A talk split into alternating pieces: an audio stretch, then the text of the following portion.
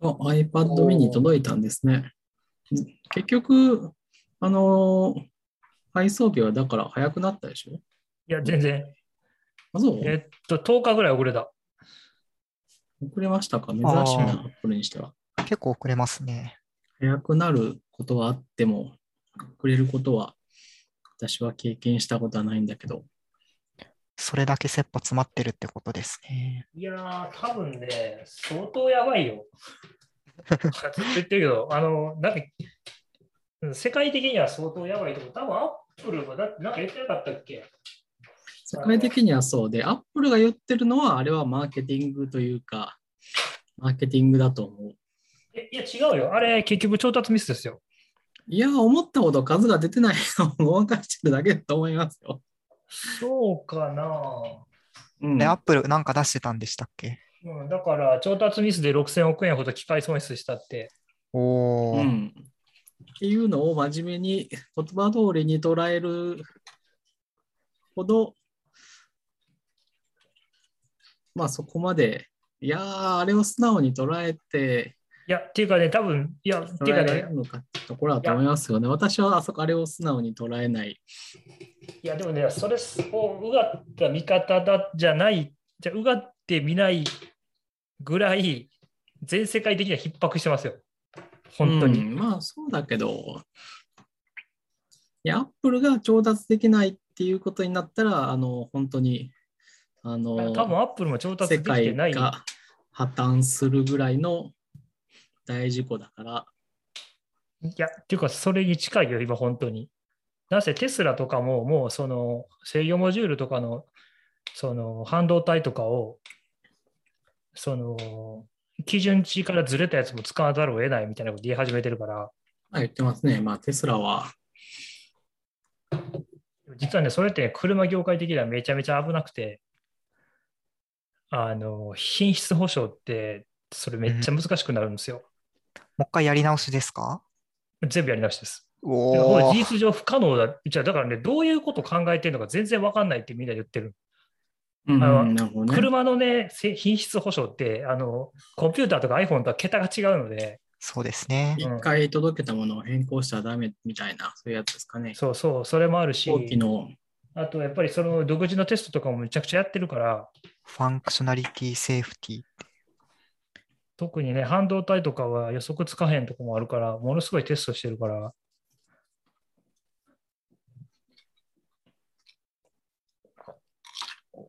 や、ほんまシャレになってないよ。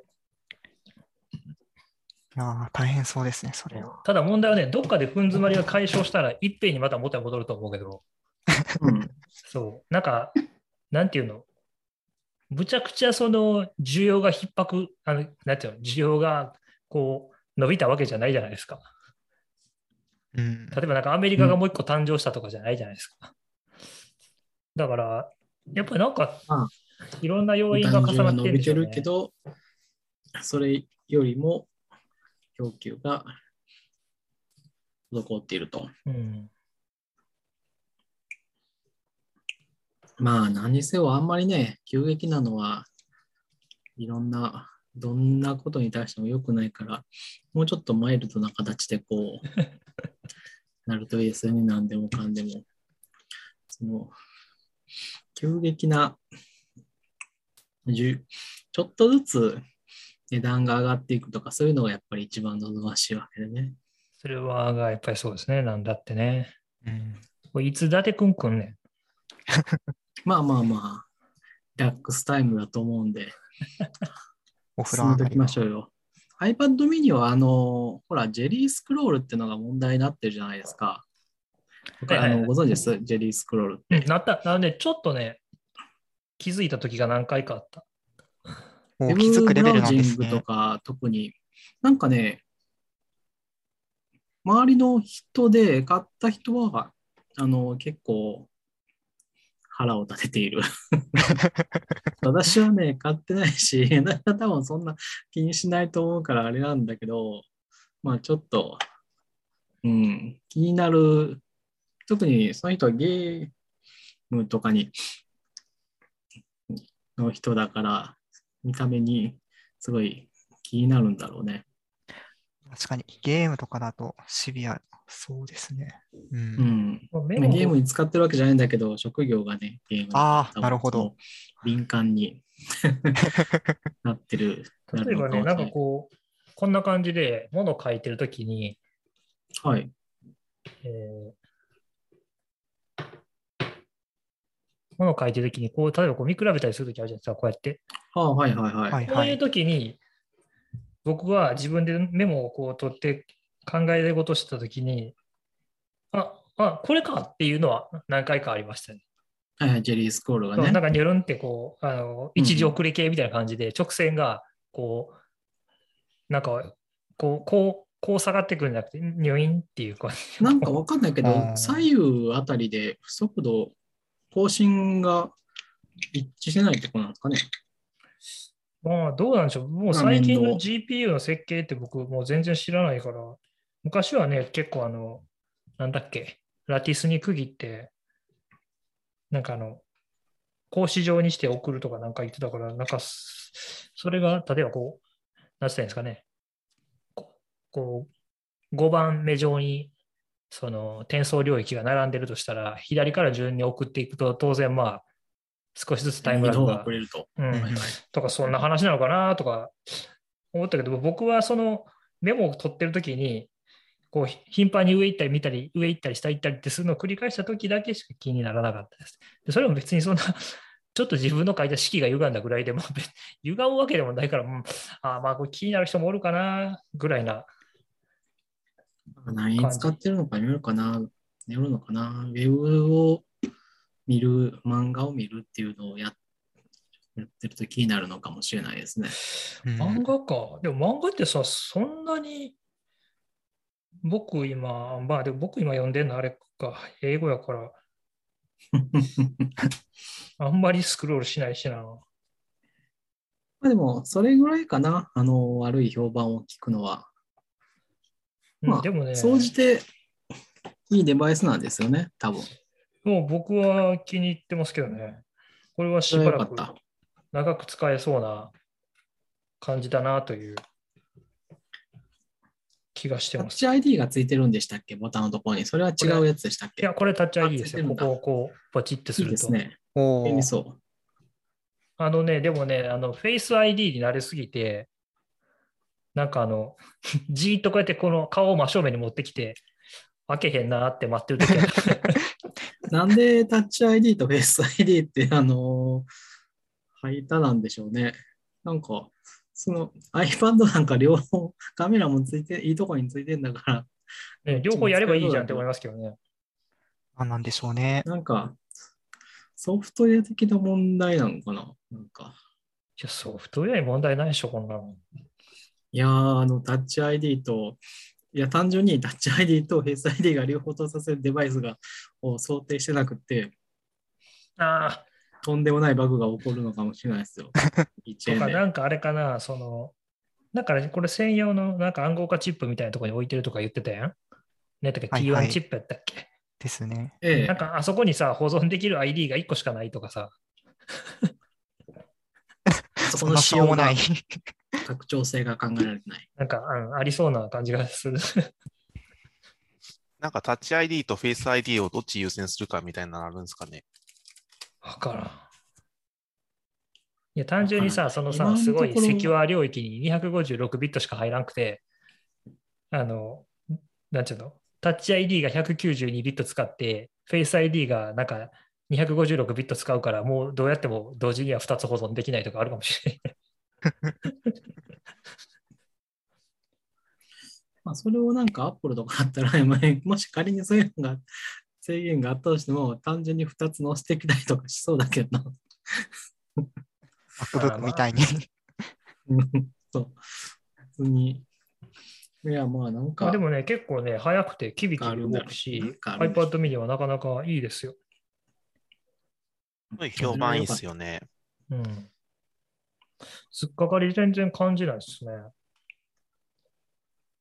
僕ずっとあの、2、3年ぐらい前に出た iPad Pro、あの、この磁石でくっつくペンのやつ使ってたんですけど、結構あれは気に入ってずっと使ってたんですけど、で、ちょっとな、ま、なんでこの iPad mini がちょっと必要口、欲しくなってきたかというと、あの、MacBook Pro の M1 を使うようになってから、M1 ってすげえバッテリー持つから、その iPad Pro と M1 を同時に持つっていうのが非常になんか無駄が多いというか、その なんか、出したいかな。こう、iPad Pro のまあやっぱり目的が違う気がするけど。うん、けど、まあ、そんなに僕、持って行ってコード書かないし、その気になったらターミナルから書けるから、なんか iPad Pro でもいいなって、なんつったんかな、その iPad には軽さとロバッテリーライフを求めてて、で、M1 はそこそこ軽計算できるバッテリーライフっていうところがあるんですけど、で割に iPad Pro も重たいから、うんなんかこう、俺の中でこう、しっくりこなかったんですよ、魂が。なんとなくわかる気がするな。まあ、どっちか一個でいいやんっていう気分になっちゃったそうそうわそうそうプロは多分あれ書き物用ですよ。手書きで書くために大きい画面で、あの、120fps でスラスラ書けるっていう。そうだし、結構あの、キーボードもよくできてるから、キーボードつけると、まあなんかこう、レポート書くとか、ざーっとレポート書いたりとか、まあさっとね。うん、多少コード書くぐらいとか、スクリプト書くぐらいだったら別に全然何でもできるから、マジックトラックパッド。そうそう。で、そうすると MacBook Pro を持ち歩く意味ないやんみたいな。そうなんですよね。うん。大学キャンパス行ってた頃、iPad Pro 1枚だけ持って行ってました。でしょ？うん。めっちゃ楽だね。それだけ聞くと、今時の大学生めちゃくちゃ楽ちんやって思っちゃうね。いいなぁ。俺の時授業中 MacBook Pro 広げてノート取ってたら、先生が前から僕の席まで歩いてきて閉じなさいってめっちゃ怒られましたよ。でもね、なんかね、それ、それね、なんかゲームしてるかしてたと思われたとか、そういうやつなのかな。レポート書いてるって疑われたらしいです。あ内職をしてるってそう、内職、そう、内職をしてたと疑われてましたね。はいはいはい。しましたあ、としても勝手やんな。しかも、なんかその後偉そうになんか手書きじゃないと脳に記憶が残らないから、みたいな。話をあそれはうらうらとダメですねしてましたね。な。うん、それが教授ですよ。あでもね、それね、僕の弟あれがこの間ねでも、1年ぐらい前にやられたやつでそこいい大学じゃなかったっけ？そこもいい大学じゃなかったっけ？まあまあまあ、理系の大学ですけどね。なんかね、弟がこの間ね、なんかの講習会に出て iPad で、弟その最近も iPad mini で全部ノートを取るようになって、すげえ何ページも取れるからめっちゃ便利ってずっと使ってるんです。ページも取れるから、真理だな。いやー、そうですよね。あの、無無限限のノーに、ト。うん無限に続くメモがいいんですよ。やっぱり表現している。そう。なんかほら、で、後から整理するのも何千ページあっても、まあ、大いろいろ大変だけども、紙はもう絶対無理だけど、うんデジタルはなどうとでもなるから、便利だってずっと使ってて、で、これなんかの講習会を受けに行ったら、こう弟が iPad でメモを取ってた人は講習を聞いたら、そしたらおじいちゃんがつかつかつかって出てきて、デジタルを使うのはやめてくださいって言われて。えか紙ですよ。いや、別関係ないでしょ。んなんか私はデジタルでやると気が散りますって言われたらしくて、紙だったら気が散らなくて、デジタルでやったら気が散る意味はよくわからないんですけど。え、それ創作でしょ？そう、あの、ネットでよくあマジマジ。あれでしょ？あの、マジ。それ、あの、一杯、それ、担がれてますよ。あの、マジマジ。あれですね。手書きだと温かみを感じるという人たちですね。で iPad もあって手書きやんっていうな。電世の中磁波が、にはね、いろんな電人がいるんですよ磁波がちょ。っと眩しいんですけどっていう、ああれと一緒でしょ？それ、創作ですよ。え、何が眩しいって？電磁波が 来るんですけどっていう、電車の中で言われるのと一緒でしょ。それな、電波暗室にこもっていただかないといけないやつだ。えー太陽から恐ろしいほど電磁波が飛んできてるんですけどね。まあ、しかしあれですね。あと、まあ、まあでも、大学がもうみんな iPad でやってるわけだから、あと5年か10年したら、まあそういうこともまあ言われなくなるんじゃないですかね、きっとね。あそうだし、まあそういう年寄りたちはね、全員まあ退場していくというか、まあそう、単純に掃除あって時間が、不謹慎だけど時間が解決するということもあるわ、途う中。ん。まあ、さあまあ、今日はな。時間が解決するというよりかは、ね、なんかこう、そういう人も、いや、ちょっと触ったら、いや、便利じゃんっていう風になることも多々あるわけだから。うん。いや、この間、なんだっけ、どこかが出してた、あの、行政が出してた CM もそんなやつだったでしょん。それはそれでいろいろ言われてるけど、あデジタルを送ろうの話してます？うん。デジタルは何？がなんかタブレットをプレゼントして、デジタルを送ろうっていう、そのデジタル庁が主催しているデジタルの日というえイベントですよ。へえ。あれデジタルの日のやつなのか、そそううです、いうことかそうで。す。まあ、なんか細かいところはいいとして、いや、コンセプトとしては別に、まあまあ、ああいう風になったら一番ベストだからいいんじゃないかと思うんですけどね、私うん。的には。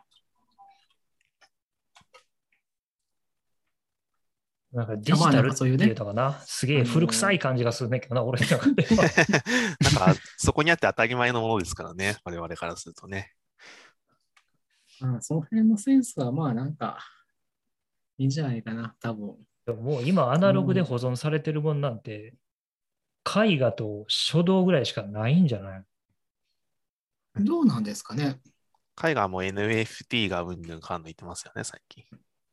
まあだけど、まあやっぱり絵はやっぱり筆で描く人も多いじゃないですか。うんう。ん。だし、ね書道はやっぱりね、やっぱり墨で描くし、あ、まああと音楽、その、まあ生演奏とか、料理とか、まあ料理も最近デジタルでなんとかしようという人もおるしな、データで。でももうそれぐらいしかないですよ保管っていうね。意味で言うと、あれですよ。あの、デジタルデータの保管の問題は全、まあ、ほとんど解決されないままうん。20年が経ちましたよ。でも、アナログも保管できないじゃん。まあでもアナログはほら、あの実績があるわけじゃないですか。なんだかんだ言って、何千年耐えてきた石に書くんですよ木。管みたいなのもありそう、石で書いたやつも あるわけだし。たまたま残ってるだけやん。あれはそう。いや、でもデジタルはたまたま残ってるデジタルデータなんてのは存在がほとんどないですよ。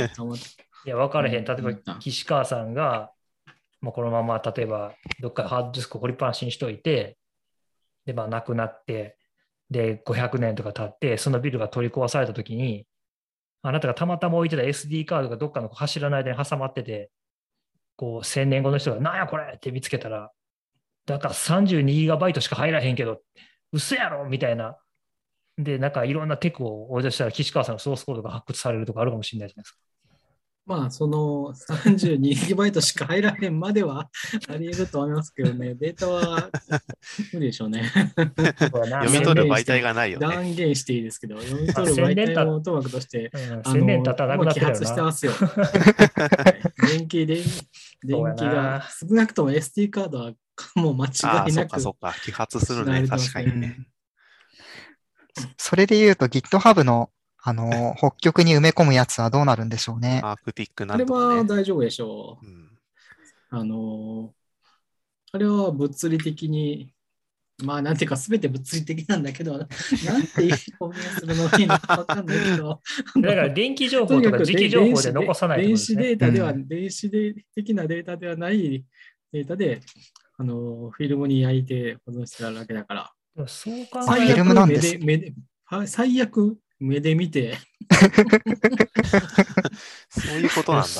そう考えたらさレ、レコードって割と眼見な媒体かもしれへんな。まあ、溝にね、そのまま音が彫ってあるわけですから。まあ、でかいっていうデメリットはあるけれども。まあね、なぜ、針の大きさがめっちゃでかいから、時期とか磁場に比べたら。そうやな、まあだから。それ、その有給の年月をまず、まあレコードはそうだとしても、まあ年月を耐えられる素材じゃないですよね、基本的にね。でまあ、それを言い始めたらどれも一緒よ。まあ、さ石が極めて強いっていうだけかもしれんけど。だし、いや、あの、複合的なんですよ。石とか木とかは、まあ、保存状態によっては、本当まあ、紙も保存状態によっては残るわけで、で、かつ電子、電気的な信号による保存じゃなければ、うん。ななくて、かつ目視で可能なものであれば、もちろん情報量はすごい減るんだけど、まあまあ、ね。読み取ることが可能であるという、まあまあ、とにかく、あの、電子的なデータの保存の問題っていうのは解決しないわけですよ。あの、光ディスクも結局全然ダメだし、ちょっと前の CDR とかのあの辺はもう、もう今の木並みダメになってるでしょ？でしょうね、まあ、色素焼いてるよっぽど保存が良くなければ、よっぽど本当に気を使ったので、いわゆる普通の CD も、あのー普通に CD 屋さんで買った CD ね、あれもまあ、ある程度ダメになってきてますよね。うん、うんらしいね。そこ。まで品質の悪いプレスはないから、めちゃくちゃ問題には、なんか、今は多分運の悪い人とか、なんだろう、そういう保存状態失敗した人が被害に遭ってるぐらいだと思うけど、うん、だから個人で保存していくっていうのがやっぱ無理があるんじゃないですかね。そのなんかうん個人がその30年前に買ったレコードをずっとこあの孫の代まで残すみたいなのはまあ無理なわけじゃないですか。うんやっぱ GitHub レコードとかは結構マシよ。まあレコードはね、比較的マシだけど、マシマシで比較的ね。うん、やっぱその GitHub みたいな大きなところとか、あの国会図書館のアーカイブとか、なんか公的なのところが残すものだけがこう確実に残っていくみたいな感じなんじゃないですかね。まあでもそれは昔の文化もあんま変わんないんじゃない？うん、そう思いますよ。うんなんか、あの、あまあ多分貝塚とかはね、そのその日食べたあの貝をポイポイ捨ててたら勝手になってただけだと思うんですけど、それ以外の文化と技術は公的なところは保管していかないと難しいんでしょうね。まあそうですね。まあ、あとはね、インターネットアーカイブに寄付をするとかしてね、なんとかこう、なんとか、だから、ウィキペディアは本当にのこの先も残っていくのかっていうのはやっぱりありますよね。ウィキペディア？うん。そうなんだろう。それはどういう意味で、ウィあのキ、ペディアが破綻するとか？そう、破綻するとか、あるのかな？ウィキペディアはどうなんでしょうね。金銭的には全然今のところ破綻する要素はないはず。そうなんですか？うあんなにウィキペディアは、あんなに、あんなにスポンサーを求めているけど。ええ、なんかもう明日、明日、不当たり出ます勢いでお金求めてるような気がするんですそうそうそう。いうふうに見えるけど、まあ、あの、いや、ウィキペディアは、だいぶ余裕があるらしいというのを聞いて、ああ、そうなんだ、よかったって思ったんだけどね。そうなんや。まあ、ウィキペディアはね、あの、唯一の存在だから、あの、支える価値があると思っていますね。まあ、ウィキメディアの人たちが実際どうかっていうのは、モジュラみたいな例もあるから、まあまあ、え、文字だってなんか悪いことしたの？モジュラは悪いことはしてないけど、結局その、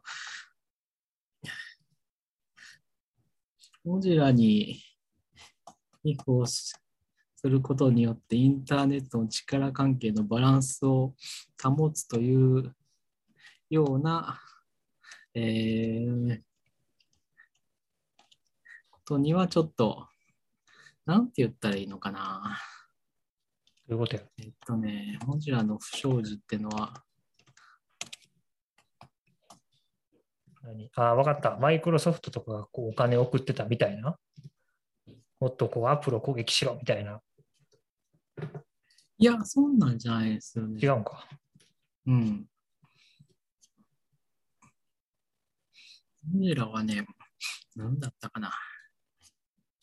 ちょっとまあ、なんか、後ろで調べながら、なんとか。まあまあ、そんな感じで。まあでも、あの、えー、まあ、ウィキペディアは、まあ、広告の、えーを拒否する、えー中立的なメディアというのを、理念を本当に守って頑張ってほしいと思いますね。まあ結構あれもあの編集する人が少なくなっていくと、まあ、なかなかうまくいかないんで、そこら辺がどうやっていくのかっていうのは興味がありますね。うんまあ、どうなんでしょうね。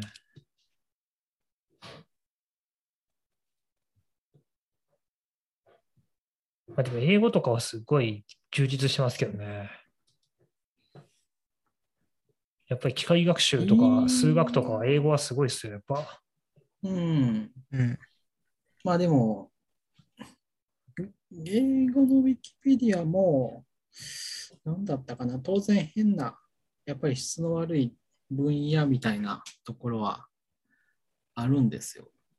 でもさ、じゃあさ、本とかさ、なんていうの、じゃあ辞典がちゃんと書いてるかってそうでもないからね。まあ、辞典はまだそれなりに、それなりにというか、かなりちゃんとしてると思いますけどね。あの、いや、どうかな？あんなもんレビューできないじゃん。むしろウィキペディアの方が間違いが公然と指摘されるだけマシな気がするけどな。え、あれ、そんな健全な環境なんですか？いや。健全かとかだけど、こう、なんとも、要するに、あの、なんつったらいいんかな。指摘しやすいじゃないですか。履歴が、履歴も残りますしね、まあ結局、うん。誰かが何かしてるっていうのは、いあの、まあ、長い目で見ると、でもあれあそこに書いいてあることを100信じてる人はまあいないわけでしょ？いるのかな？なんか、ウィキペディアは、えっひどと、そもそもあいや、の、そりゃもどこかの、えっと、きちんとしたソースのあるものしか載せてはいけないっていうふうになってるんで、間違ってるとしたら、まずソースが問題なんですよね。で、でデタラメは基本的には、デタラメじゃないけど、ソース内もったら基本的には独自研究っていう注釈付きでしか載せられないから、まあシステムとしては、あのそういうもんなんですよ。結局、一時情報ではそもそもないっていう。う、そうですよね。なんか概念的にものを理解するのに読むことはあるんですけど、なんかあれを、ピディアに書例えいてあるば、ものは、そう絶対どっかに参照席があって、うん、なんかそれを例えばこう、まあ、論文に引用なんて絶対できないわけじゃないですか。うんまあ、リファードペーパーとは言えないもんね。うん。だって今、分析がないっていうことよね。まあ、だから、つまり。そうそう、そこにまあ書いてあることが本当のことかどうかっていう検証はなされてないわけなんで、だし、誰が書いたかっていうのは一応、まあ、表面上はあるけど、本質的にはないというか。うん。で、そうだねまあ、あの、システムはまた違うけど、まあ、辞書とかはでも、まあ、あの、すごい、えーその分年月をかけて編纂変えるわけで、で、その途中で事実というか、時代に合わなくなったこととか、意味が変わってきたことみたいなものは、その間に修正もされるしみたいなところは、いや、辞書の編纂とかはかなりちゃんとやってると思いますよ。うん、辞書はいいんじゃないですか？言葉ってそんなに定義変わらんし。僕はでもね、結構、僕なんか何回か見つけたこと、なんかであんねん、広辞苑とかで。それを見たことあんねんですよ。そういう本もあんねん。なんか広辞苑むちゃくちゃやでみたいな本もなんかでよね気がすんねんな。まあでもそれもね、結局だからまあ専門家しか分からへんというか、なんつったらいいのかな。だからまあ何が言いたいかというと、まあそもそも本質的にあの間違いを直したり指摘できる環境でああれば健全に発達していくよねってことが言いたいし、うんでも、そうだし、辞書は、あの、版が更新されていくときに、結局前の部分とかの改善は行われてまあ、それはされてると思う。うんうん、ただもう、そのスそれがピードはまあちょっといつまでできるかどうかあれだし、当然スピードは遅いですよ。5年に一つの版変せずに、もう5年とか10年とかかけてやるわけだから、辞書の編纂っていうのは、まあま何のそういう話をして、この話何の話？iPad mini の話から始まったはずなのに、なんでこの話になってんの？最近こういう話題が好きなんですかね？我々は。まあ、我々はどのようにして情報をちょっと今日はさ、初めて情報を残していくかというね。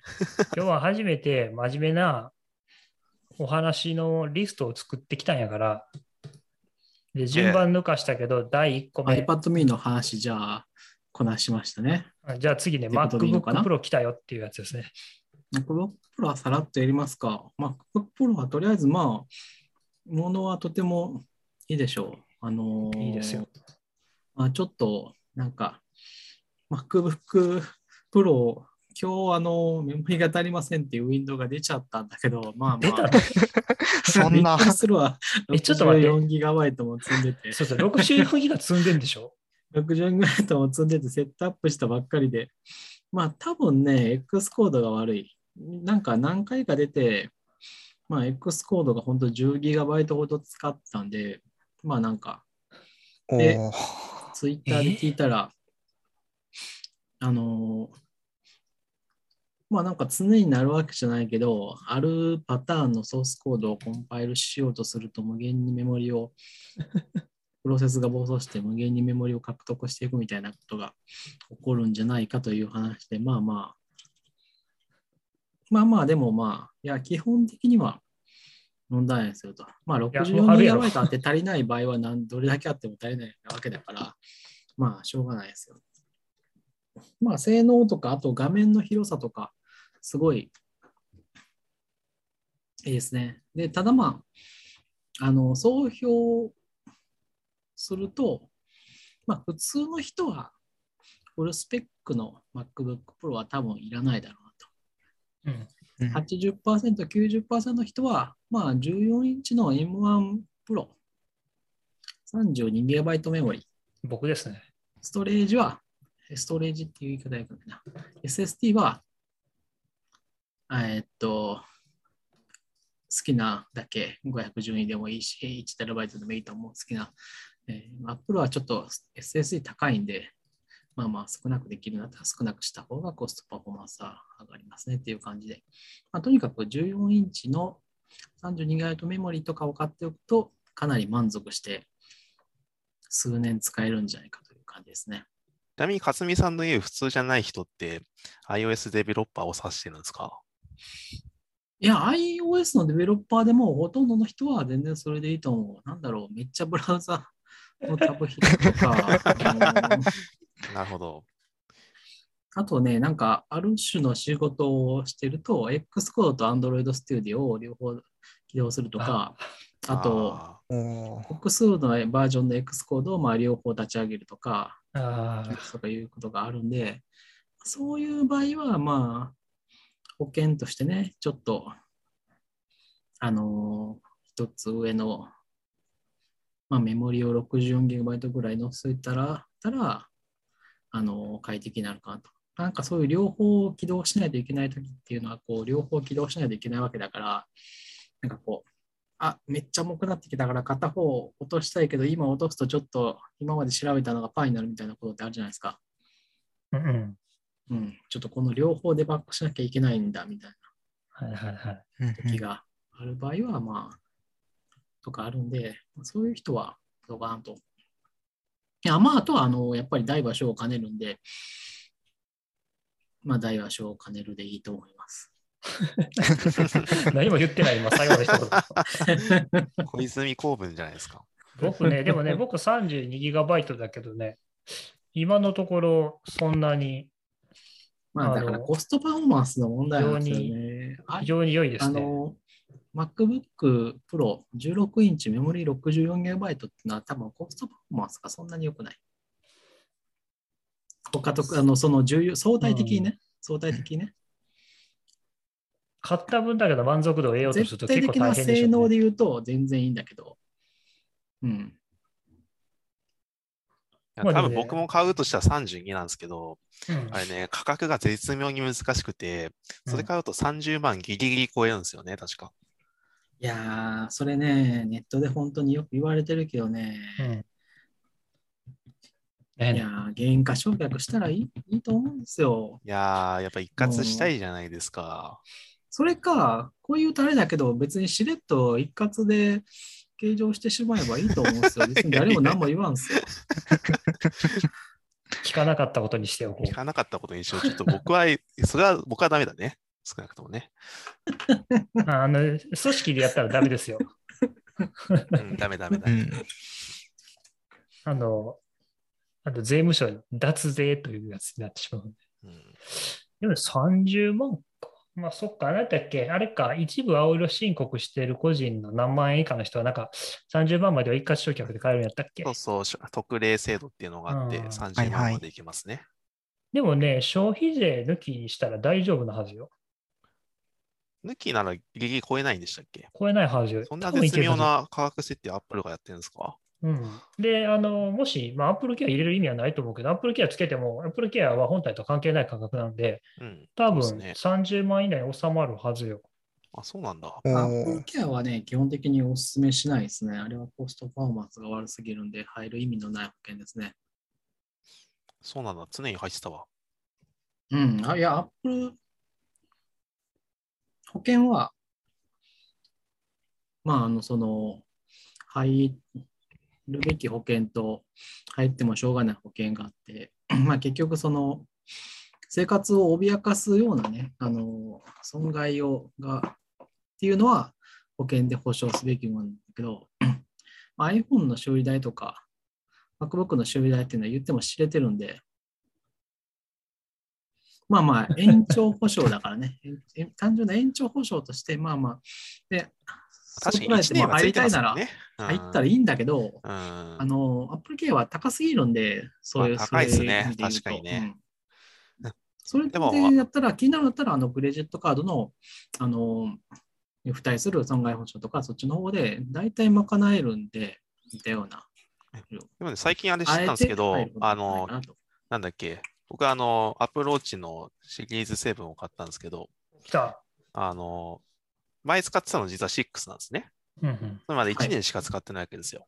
うんうん。で、あの、僕よくあの、ウォッチを、あの、硬い地面に落として割った過去があるんで、あの、ちょっとそれが悔しくて、あの、それから Apple Care に入るようにしてるんですけど、まああの、知れてるでしょ、修理代なんて。いや、結構しは3万とかしますよ、だって。Apple Care 入っても、そう、入っても、入っても、まずあで、Apple それは、あがの、期限が、期がもう終わってたんですよ。それなりにするでしょ？で、で多分入ってたら、1回多分無料でいけるんですよね、あれは。でも Apple Care の分のお金払ってあそうそう、もう、あの、先払いなんで、うん全然合わないですよ、割に。で、あの、あれですよ、入ると2年間になるじゃないですか、うん保。証期間が。あの、全1然合わない年で買い替えると、あの、差額がちゃんと返ってくるんですよ。へえ。知らんかった。システっていうのを最近実は知ったんですよ。てきたから分からないけど、まあど、どっちいや、まあまあ、割に合わないっていうのは覆らんと思うん。まあでもよまあまあく、よく考えたら、あの、1年無料保証ついてるから入んなくていいな、みたいなことを最近思ってました。う。まあ、結論としてはいらないで、そんなにあの使えないと思う。別にまあ、入りたければ、あとは、まあっていうのを踏まえた上で、それでも入ればいいとは思アップルウォッチのアップルケアっていくらすんねん。まあね、2万しう。2ないくらいですよ万ぐらいじゃない ?2 万しないぐらい。まあ大体1万円ですよ。1万円だ。そうか。まあでも修理代も似た。微妙なとこやな。まあ1万ぐらいやったらいいかな、やみたいな。微妙でも全然ないっすよ。あの、いや、他の手段、あの、ほ保証っていう意味だったら本当にあの、もうちょっと全然リーズのものがあるんで、そっちいいと思いますよ。なるほど。もし、保険という意味で言うと、あの、全然この程度の額の保証っていうのに、それだけの、というのは、まあ、払うに値しない商品だなと。もうなんかアップルウォッチに親殺された勢い、アップルケアに親殺された勢いやな。いや、アップルケアはね、アップルの結構、だから不誠実なところだと思うんですよね。あの、いまだにシリーズ3を売ってる、アップルのシリーズ3を売ったりするところもあれだだし、まあ、あの、過去には、えーっと、iPhone SE と言って、単なる8の後期を出してきたっていうのが、まあ、一番、まあまあ、アップルの罪をそうやって上げていくとね。で、まあ、アップルケアを、みたいなものを、こう、なんていうの ?iPhone の、なんかこう、めちゃめちゃいいところで、こう、アップルケア入りませんかっていう、どんどんこう、プロモーションしてくる。いや、それすごい邪悪だと思いますね。設定画面かどっかに。ああ出てくるよね。そう。邪悪ですね。もっと、いや、まだまだあの、iCloud とかね、Apple One とかならあれはまだいいと思いますよ。まあまあ、悪くないものだから、Apple Arcade とかね。うん。アップルケアはダメ。あれ許されない。あれ、なんとかしないとアップルは結構ブランド価値をね、下げていくと思いますね、私は。まあ、でも実際ちょっとな、保険としては高すぎるよね。いや高いんですって、ずっと言ってる人いる。けど保険としては、保険、そう、医間違いなく療保険、医療保険とかと比べるとさ、医療保険とかと比べると、払ってる額が高すぎる。医療保険は間違いなく、あの、入るべき保険なんですよ。あれは入らなかったときに、えー本当に破産する可能性まであるわけだから、そうだし、例えば車の自動車保険とかも、やっぱりその相手のね、引いてしまった人の、損害保もしね、険もそう、そう、損害保険とかもも、破産する可能性まであるわけだから、あれは保険でカバーすべきもの。あの、でもね、まあ別に、アップルは、まあ、個々人のそう、入るのは分かんない。個々人の数万円の損害なんてものを、あの、まあ、いわゆる、まあ、延長保証でいいですよね。保険でカバーすべきもので、延長保証は、まあ、好みで入ったり、ただしコストパフォーマンス悪い。いでも、モバイル保険ってあんで今調べたら。やだからそういうのでいいと思いますよ。もっとリーズムなものがいろいろあると思う。そうなんだ。でも一応月額大体あの、700円で最大10万円保証。そんなんでもいいと思うし、まあ、月額700円もそこそこだけど、いや、でもね、これね、3台まで保証してくれますよ。あの言ったじゃないですか、我々。そうですね。いっぱい持ってますからまあね。、クレジットカード付帯の保険でもだいぶいけると思いますよ。アマゾンのクレジットカードとか。これやっぱアップルイビルだな、この価格は。そう言ってるじゃないですか。だから、確かに調べたらイビルだわ、これは。なるは。ほどね。なんか黙って買ってたわ。ちょっと反省します。安い買うときに、買うときに出る保険がそれしかないからな。そう、選択肢がないんだよね。お前、ソンプジャパンもええの出ジしてるでャパンですよ。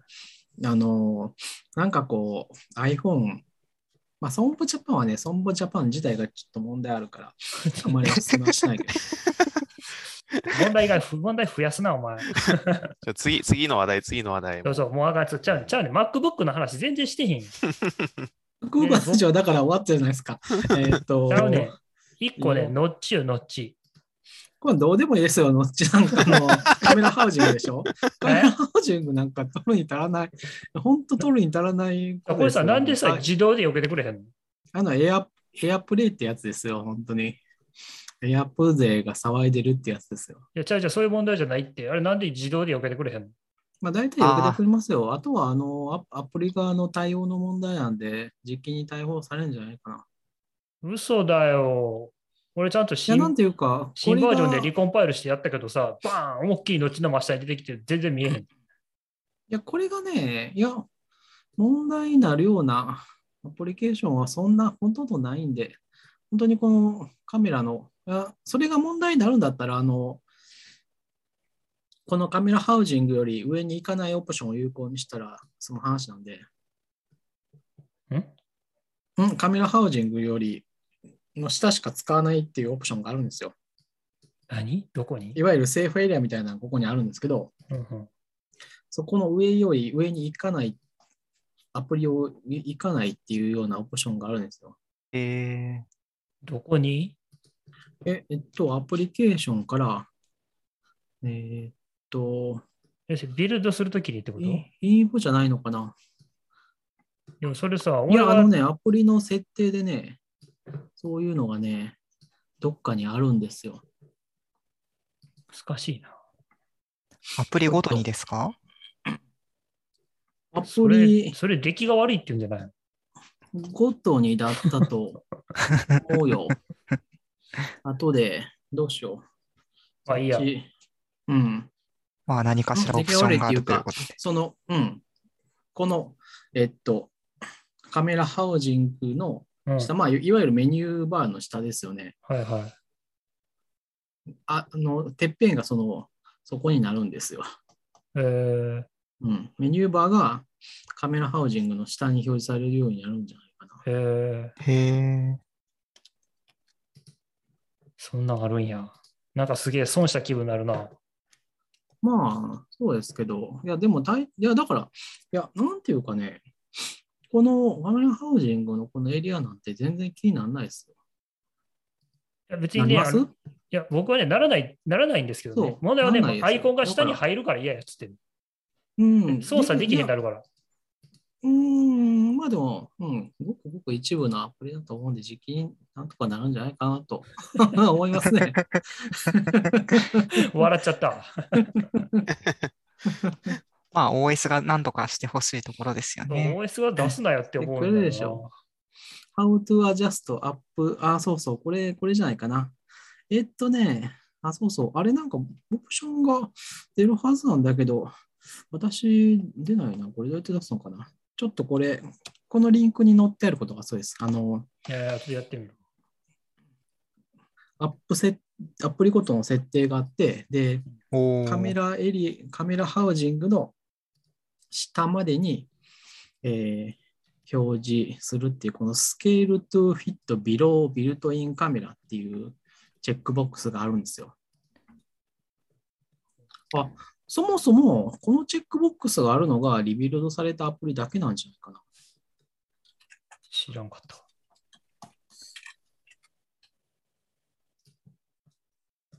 いや、まあいいや。まあまあ。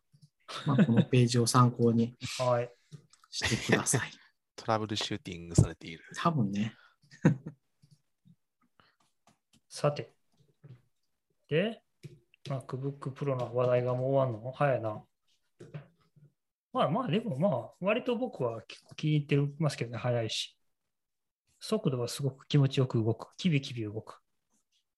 MacBook うん Pro の昔のやつも相当早いなと思ったけど、それ以上に気持ちいいです。うん。まあ、多分、現時点で、世界最速のマシンじゃないんですかね、多分ね。どうなんですか？なんかインインテルから M1 の16ギガに乗り換えたとき結構早いって感動してたと思うんですけど、うん。それくらいの感動はあったんですか？そこまではない。うん、ですよね。うん多分そういうことですよね。うん、だからそんなに話題がないんですよ。まあ、早なったけど、うん、そこまでは そうなんですよね。ただね、分ね、まあまあ、あとメモリ倍だったのがもう全然やっぱり気持ち的な余裕が全然違う。うん、そうだな。あれ、メモリがね、そうですよね。やっぱりもうちょっとね、なんか持ち運んでなんかしたりとかしてからかなという気はしますけどね、本領発揮は。なんか、やっぱその MacBook Pro の M1 の時は、そもそもそんな速いんかっていうのと、やっぱり、なんていうの、この CPU の温度も全然上がらへんし、すげえみたいな。で、にもかかわらず、ちゃんとマルチコーデでちゃんと動くやんみたいな感動があったけど、うんなんかそれが常識になって、ある程度それがスピードアップしても、やっぱちょっと感動が薄れてるところはうん、あると思いますね。まあそうっすよね。なるほど。非連続な進化はなかったと。うん、まあもうアーキテクチャがガラッと変わるのは本当に数年に1回の出来事だから、もうあとはスペックを上げていくだけですもんね。まあ、どれぐらいこれバッテリー持つのかとかかなと思ってますけどね。でもあの LLVM のフルフルビルドとかは結構早かったですけどね。確かにベンチマーク取ったんですか？取った取った。360秒ぐらいだった。えあ8コア使って。それはめっちゃ早いですね。うん。そうなんだ。全然ビフォアがわかんないけどやはり。買うべきだな。確か手元の、手元の Mac mini の M1 の Mac うん mini で、LLVM だけでビルドすると10分、15分くらいかな。すげえ劇的に縮まっている、それは僕。も M1MacBook Pro も20分ぐらいは、まあ、でも J4 しか使えなかったんだよ。でも J8 使ったから、J、J8 とかやって無理じゃん。入ってないよね、そんなにもコア、昔のやつは。どうだろう。僕のやつは8コア入ってあ、そか、8コアか。で、なんか8ね並列ですね。なんかね、M8 かね、J- マイナス J でやったらね、なんかね、僕の MacBook Pro は死んだんですよね、昔のやつは。そんなバカな。本当なんかね、あのね、すごい、そのえ？J っていうやつにうまいこと対応してなくて。多分ね、そんなんだと思うんだけどね、でもなんかん、マイナス、マイナス J4 とか6にしたら多分ある安定して動いてた気はそうそう前します。話してた、その、指定しなかったら、コアが何個あるかが多分うまいこと取れてなくて、めちゃくちゃコアがあるマシンだと勘違いしてビルドし始めたとか、そういう話。多分そんなんじゃないかな、確かにそうだと思う。で今回はそれを知ってたから、マイクマイえっとメイクのマイナス J8 でやったら6分ぐらいだったから、めちゃくちゃ早いなと思って。おーまあやっぱりなんかあれじゃないですかね、あのメモリの共有とかも良くなってんじゃないですかね。その CPU 間とか。よくわかんないけど、バススピードとか。まあでもコンパイルってマルチスレッドでそんなに嬉しくない作業だから、単純にコアの数が増えると、増えあて、か平行の数だけ速くなる。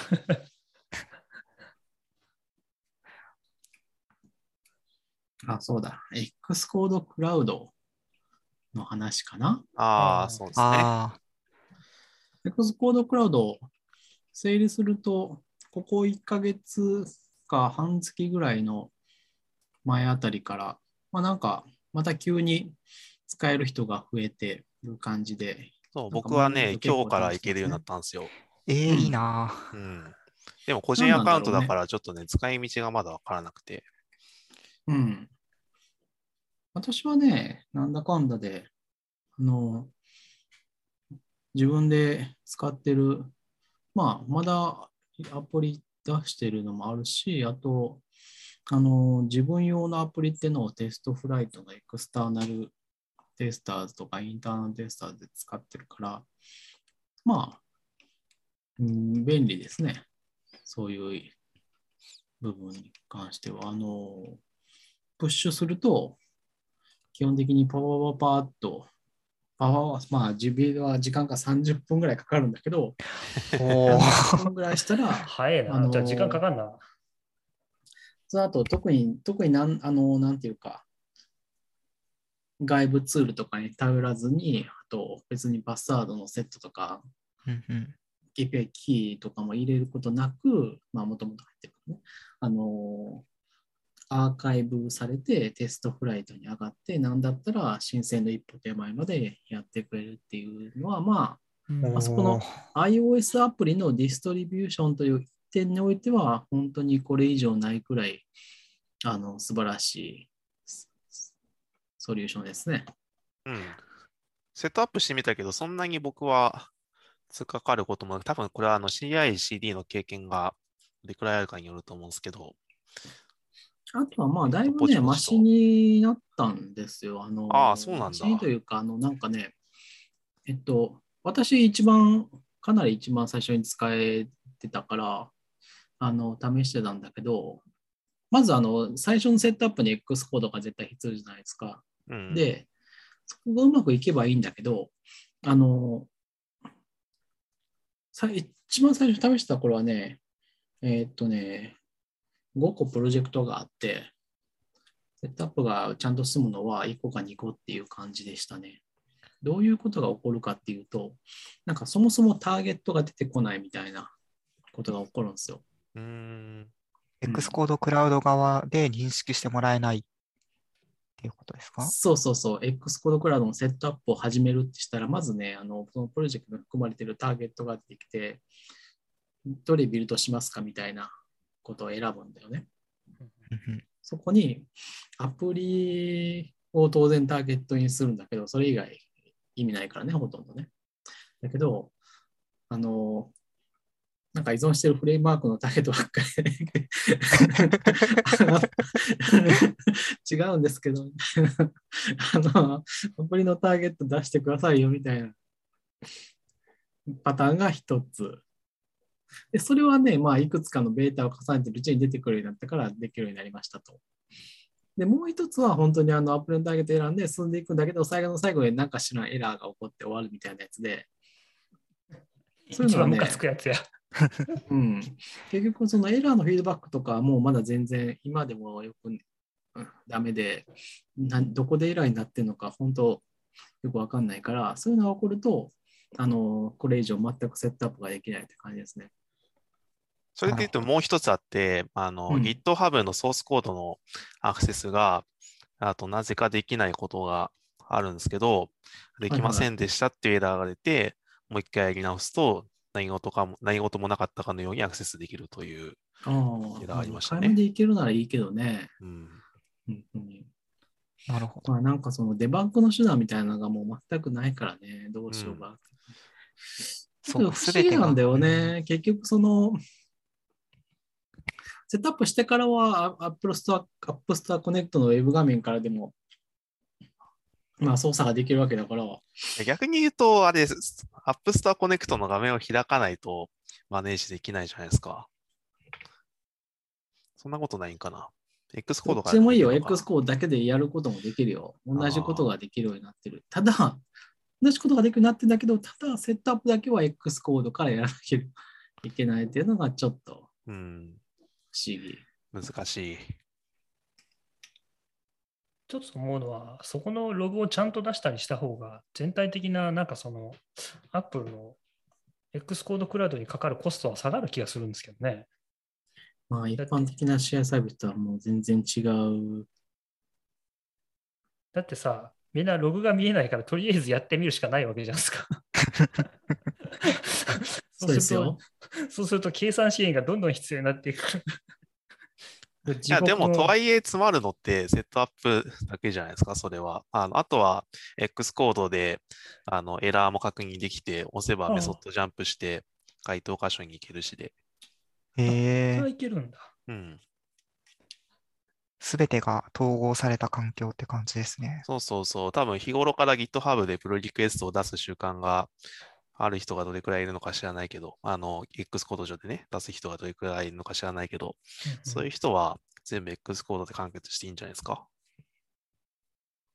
うん、いいと思う。まあ、その X コードでプルリクエストはまあ出さないけど、まあ、あの、出さないよ結ね局。その、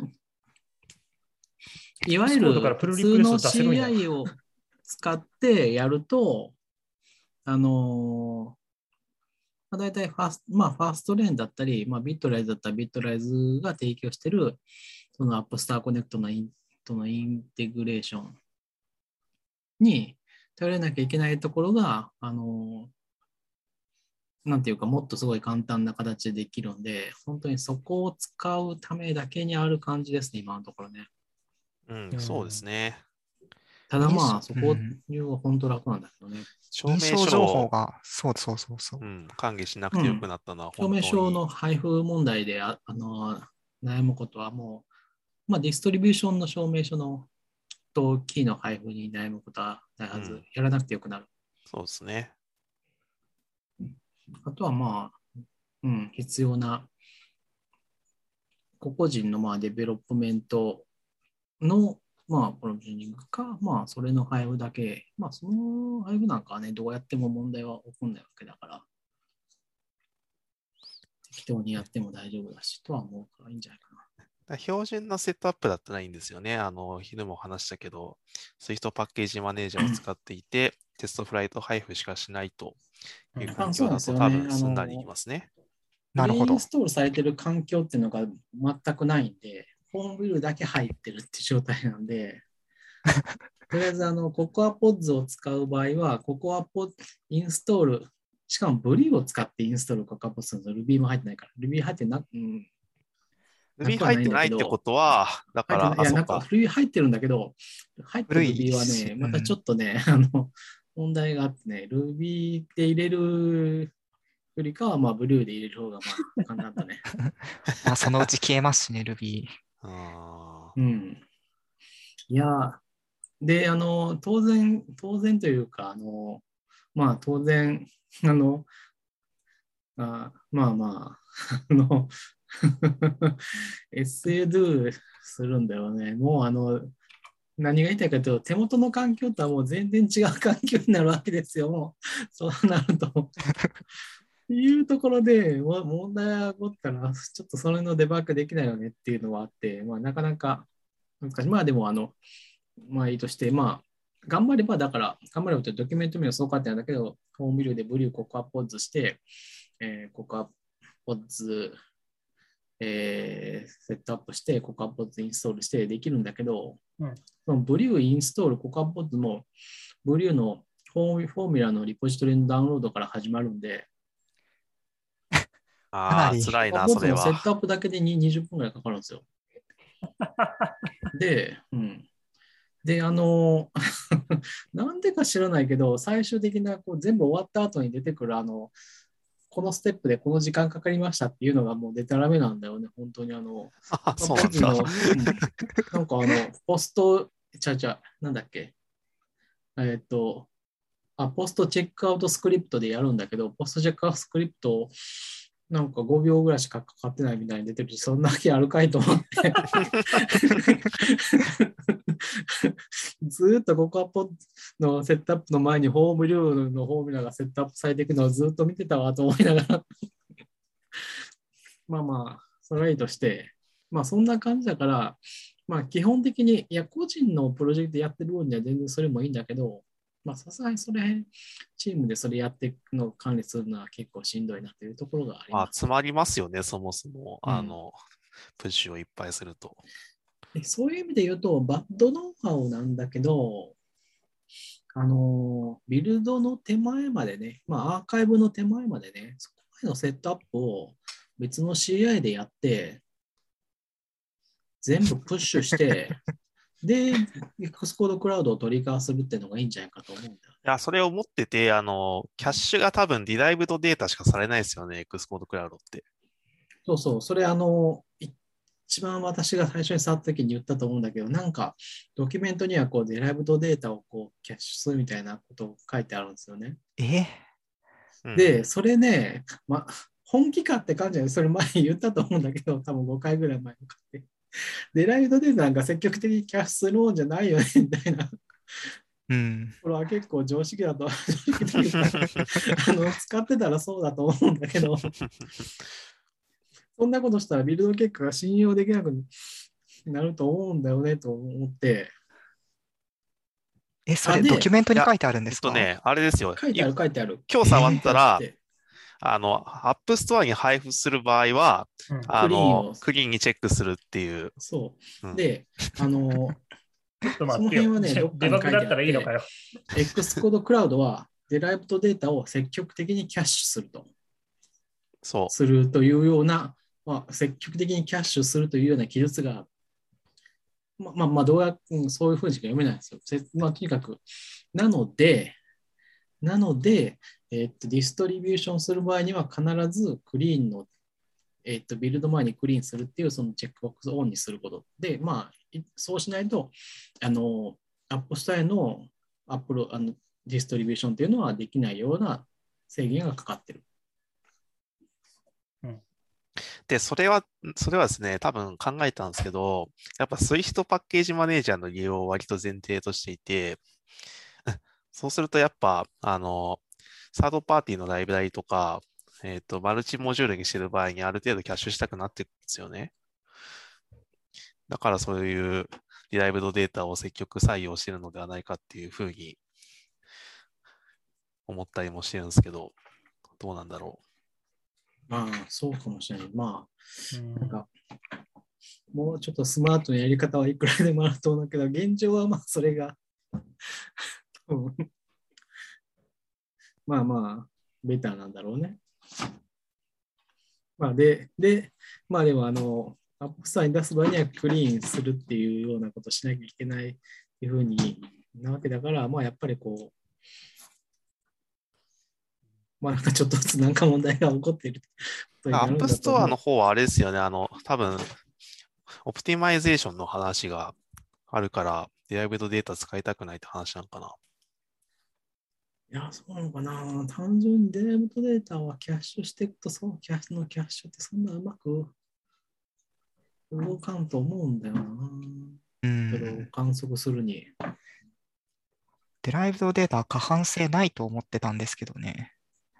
マシン間で。こっちの方はだから頑張ってんのかな。できるだけ同じブリーム側にやってないと同じものを使うようにしてるのかな。確かに、それはいや、私はね、うん、そういうなんじゃないかな。そうするとバ莫大なインスタンスがあることになるんだけど、実際どれくらいのリソースがあるんですかね？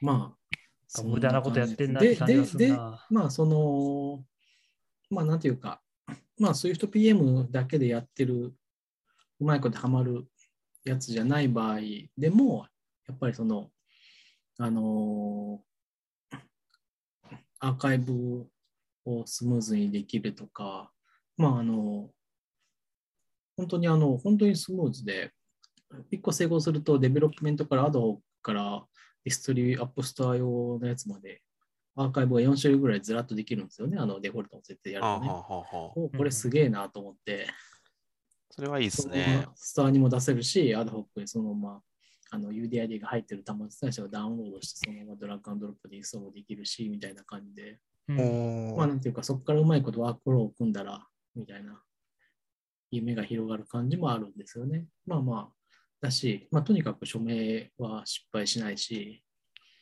いやー、そこはで本当に素晴らしい。うん。まあ、なので、ありとあらゆる、まあ、プロジェクトでそこだけは本当に使いたいとうん。思う。素晴らしい。なので、 workaround としあのーて別の CI を使うと。そうそうそう、 GitHub Actions なり、 Bitrise なりで、えーっと、セットアップして、 CocoaPods install、 Carthage install みたいなところを、ね、で、まあ、あとはこう、まあ、 fastlane build、アーカイブ、えー fastlane build とか、まあ、 Xcode build とかするわけだ、 Xcode archive とか呼ぶわけですけど、そこでそれを呼ばずに、現在の状態を、まあ、例えば、X コードクラウドリリースブランチみたいな名前のところにプッシュする。全部。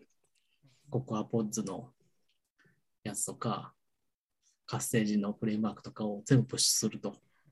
で、そのブランチは、をトリガーに X コードクラウドが動くようにしておいて動くみたいな感じですね。あれ、XC アーカイブを作るだけだったら署名いらんいらないんでしたっけ？いるんでしたっけ？XC アーカイブを作るだけなら署名はいらないんだけど、うん。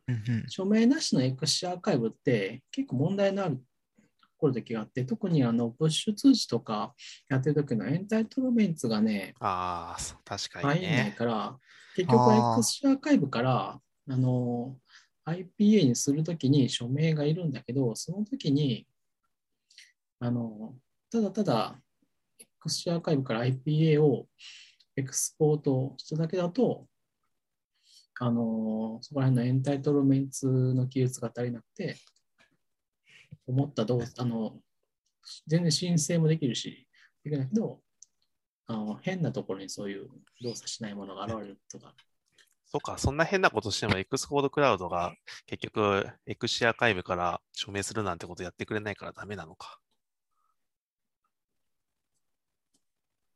まあなんで、そう、ベスト、ベストというか、ベターというか、ななんていうか、どこまで行ってもバッドドアなんだけど、多分、X コードクラウド上で CocoaPods をセットアップするよりかは、セットアップしたものを、いやもう絶対そう、あの、セットアップのデバッグとか少なくとも、GitHub アクションとかビットライだったらできるからね、最悪 SSH でアクセスできるもんなっちゃうね。そうですね。うん。GitHub アクションじゃちょっとわか忘れたけど。まあまあ、みたいな。できるから。まあ、それがいいんじゃないかなと思うね。で、まあ、あの、特定のブランチに、あの、ココアポッズの、要するに、ビルドしたバイナリとかフレームワークとかをプッシュするのは、まあまあ、ブランチにプッシュする分には、そんなに問題になることが少ないからいいんじゃないかと感じかななるほ。ど。ちなみにココアポツってまだやっぱ滅ぼせないですよね。いや、どうかないや、どうかなどうだろうな。あ、なんかもう、いや、あと、いや、やる気の問題っすよね、基本的に。あのーどどっちを頑張るかの話なのかな。私が、あのーやったのは、やっぱりこう、えーっと、そうだな、結構やっぱり長い間、メンテナンスしてるアプリケーションだから、今更ちょっとね、あの、別に、ポッドファイルを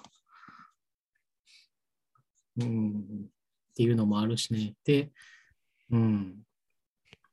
まあだからやる気の問題ですね。それで言うと、その Podfile に書かれてるライブラリは5つぐらいなんだけど、まあ、その5つが結構どれも、うん、多分 SwiftPM とかのやつだから、さあどうしようかなっていう感じですね。え SwiftPM レズドットスイフトがあるってこと？ん ?SwiftPM で直せるってこと？いや、まあ、うんそうですね。だから、えっと、まあ、提供は、そのライブラリ自身は、まあ、提供してるのはあるだろうけど、多分その5つのうち、2つ、3つはかん、あの、SwiftPM をそのままじゃ提供しないだろうから、あ、しないよね。まあ自分で書くみたいなことを、古いやつですからね、もうねね。うんうん。 Objective-C のプロジェクトだしね。おおジェクティブ C か、確かに SwiftPM で使うの辛いですよね。そうそうそうそう。まあ、そういうのはね、まあで、この場合は、あの、普通に pod install が成功すれば、それ以上の、あの、なんていうか、ことはしてないんで、まあ、あの、ブリューインストール、コカポッズで、まあ、いいんです、いいんですけど、それは、なんていうか、あの、いわゆる規模とメンテしてる人が、まあ私だけって個人のプロジェクトだから、まあそっちの方がいいよねっていうことが選べるわけだけど、まあ、4人のチームだとしたら、いやー、まあちょっとしんどいよねみたいなとこあるじゃないですか。うん、しんどそうん。なんか暗くなってきたやんか。なんで X コードクロード楽しい話にしてよ。や、楽しいですよ。だから、その、純正環境だと、もう最高の CICD 環境だと思いますよ。アップル様が想定した環境。CI、CD というとな、ちょっとなちょ、っと違うな。なんか、その、なんていうか、アップル、ただ、いや、単に本当に iOS の、みのアプリのこう、ディストリビューションがうまくできるだけのサービスなんですよ。いや、それだけ、いやな、そういう意味で言うと、すごい一つのことをすごくうまくやるという意味で。それだけで言うと、なんか、X コードでアーカイブしてアップロードすればいいやんになっちゃいますよ。えー、X コードでアーカイブしてアップロードは、いや、それいいんじゃないですか？失敗するからね。X コードでビルドしてアップロードしたら勝手に distribution してくれるサービスがあったらいいんじゃないですか？そっか、あ、だからプッシュしたら勝手にやってくれるサービスってことでいいまあのかな確かにな、ビルドだけ Xcode Cloud って、ほとんどなんか一周回りあの、始めてなんか手元でやってるのと変わらんちゃ変わるんだよね。あの、環境がすごいブラックボックスなんか設定した人が、あの、ねえ設定した人の手元がクラウドに移動したっていうだけの話みたいな。うんあれがいらんってことよね。でもやっぱあれじゃないですか、アーカイブの時間待たなくていいとかそういうメリットはあるわけだから。いや、あの、メリットは大いにあるから、こうどうにかしてこう使うべきで、うん。なんていうか、その、いわゆる一般の CI/CD のサービスに比べると、あの、いわゆる、なんていうか、そのオートメーションみたいな、その自動化システムみたいなことものを組むみたいなことはできないんですよね。CI なのにうもんじゃないから。でもこれはあれじゃないですか？だから、そんなに複雑なことしなくてもいいよっていうメッセージだと思えばいいんじゃないですか。まあそうかもしれないけど、今のところちょっとあの足り足りなさすぎる。あの必要なまあねもうちょっと欲しい機能というものがねこう足りなさすぎる。うん。まあせめてあの、まあ、あるんだろうけど、いや、っていうかだから、多分通信を見たらいいんだろうけど、少なくとも今の設定がどうなってるかをダンプできるとかそういうのはないと困るんで、そうですね。ダンプはしたいですね。それが少なくとも、あのやっぱりコンフィギュレーションアザーコードっていうので監監監視、監視じゃない、えっと、管理、うん。変更管理ができないと、いわゆる DevOps っていうのができないんで、みたいな。それそれははね、多分するもんじゃないですね。X コードクラウドはね。。あれ？いや、あれ、それはなんだ、まあ、す進めたいのか進めたくないの？どっちまだ早いって感じですね。だから、もうちょっと進化するのではっていうのが我々の結論ですよ。なるほど。まあ、ちょっと、なるほど。とりあえず、その、まあ、問題はまず、まあ、そこら辺が解決すればいいから、まあ、解決すればいいんですよ。だから、最悪、本当にさっき言ったみたいに、あの、手前まで別の CI サービスを使うっていうのが、まあ結構最後の手段として一つで、設定の変更、管理ができない問題については、多分通信を見れば、あの、X コードと App Store Connect は完全に同義してるんで、まあなんかそのデータが落ちてきてるはずだと。バッドノウハウやな。だからそれをこう、どっかでこう、受信して入れ、受信して、それをこう、自動的に GitHub にコミットしていれば、あ、誰かなんか間違って変更してもうてるみたいなのはわかるんじゃなかろうか。なんか、WWDC かなんかで JSON になってるみたいな話ありませんでしたっけ？違ったっけ？どこにもない、ないないのけどなか。うん。じゃあいいや。この話はもう終わりにしましょうんなんかどんどん多分ね、 Xcode Cloud 使わん方がいいかなっていう空気う。うん。にもなってきてるなんかね、どんどんなんか、いや、どうにかして使うべきっていう話をしてる。僕僕はどあのうにかしてこ僕は全然あの触ってないし分からへんけど、もう使うのは今ないなって気分にはなってますよね。う、個人はね、全然使ったらいいんですよね。ただその感覚で、こう、本格的にこう、さあ、X コードクラウドチームで使っていくぞみたいなことをやっていくと結構悲劇が起こると思うんだよね。なるほど。まあ、過大な期待は禁物ですよと。お楽しみにってことでちょっ他。の人の意見も聞いてみたいところやね。まあ、大まあ、大体合ってると思うけど。うんさあ、次の話題。あ、そうそう、一個最近ね、や一個ね気づいたことがあって、当たり前かもしれないんですけど、僕、LLVM のビルドを C メイクでやってるんですけど、うんうんあの、まあ、相変わらず M1 でやってるからさ、あの、今、ARM でやってんのか、86でやってんのかっていうのがぐちゃぐちゃになるわけですよ。はいはい。だから、C メイクのそのデフォルトターゲットって C メイクのバイナリ形式に依存するっていうので合ってます？そうなるような気はします。合ってるな。じゃあ、いやよかった。というか、えうん、あ、そうですね。C メイクの、えーっと、バイナリーに依存する。そうですね。それをさ、なんか俺、引数とかで変えれるんかなと思って、すっげえ悩んで探して、まあ変えられますよ。えーでも、変えれる？デフォルトがそうっていうだけで変えれるんでしょ？要は cross compile するわけな近い、ので。近い、に近い。うん。それだから引数でさ、CMake. なんとかテキストに入れとけばいいってこと？引数でなんか、あ、引数なんだ。じゃあ、テキストファイルで書いてもダメなんだ。そうっすね。なんかキャッシュファイルみたいなやつを作るか、引数でデファイン、あの、マイナス D フンで D ファイルみたいなですね。そうそうそうそう。あれ、そうやったんだけどな。なんかじゃあ、間違ってたのかな記述が。まあ、基本 LLVM はクロスコンパイルしないのが どっちですよ。できることはできるけど、しんどいですよ。まあ、じゃあ、で、それをやっとって、なんかこのターミナルが、まずほら、M1 で動いてか、ARM で動いてんのか、86で動いてんのかで、まずややこしくなるじゃないですか。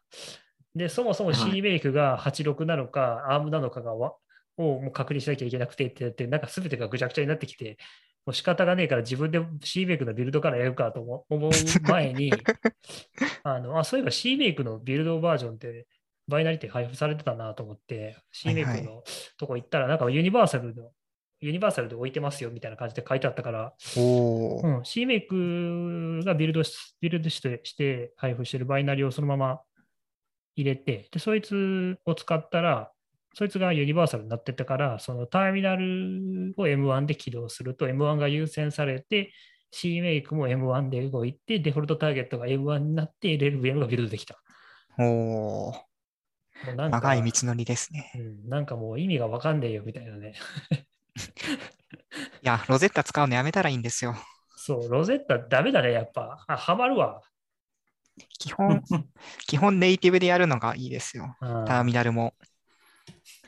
やめた。X64 使いたいときだけ、 arch X64 絶種みたいな。うん。そうそう。入るのがいいですよ。ただね、あの、パイエンブとか一応入れときたくて、うんあれがね、なんかね、あれなんだっけな、なんかそれはね、結局ブリュー使って入れたから、ブリューを僕がね、その頃ちょっと、また久々にやり直したからさ、86で入れちゃって、そしたらもうなんかね、今自分が86でやってんのか、なんかアームでやってんのか分かんなくなって、もうぐっちゃぐちゃになって、ああ、もうやだーと。で、その時に、あー一通り動いて、まあ、一応 Ruby も Python も動くようになったからよかったよかったと思って、えー LLVM に着手しようと思ったら、もう自分が今何やってるか分かんなかった LLVM がビルドできないっていう、なるほど。ローカルミニマムにダダハマりして大変でした。いやー、すべてがファットバイ、あのユニバーサルバイナリーになってればいいんですけどね。そうそうそう、そうじゃないからね、そこはちょっとね、不安、不満だよね。という愚痴でした。そっか、C メイク、ターゲット変えれんだ。調べてみよ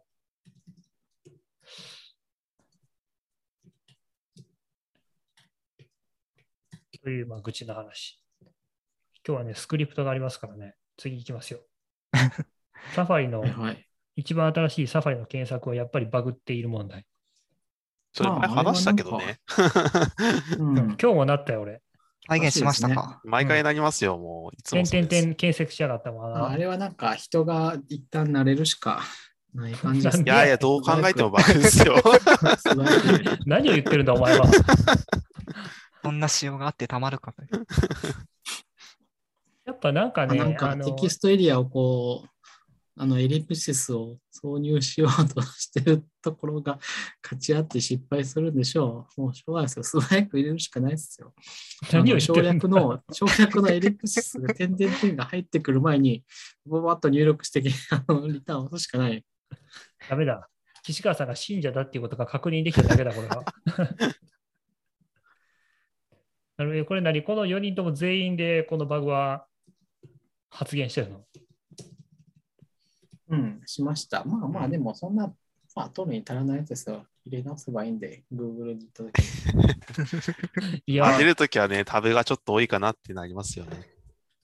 あ、そうそう、タブ多くなるとあそこを省略しやがって、ああ、なるほど。そうですね。バグるそれでこのバグるんですよ。あのタブが、タブので一番番右にある場合になりやすい。そうそうそう、それですね。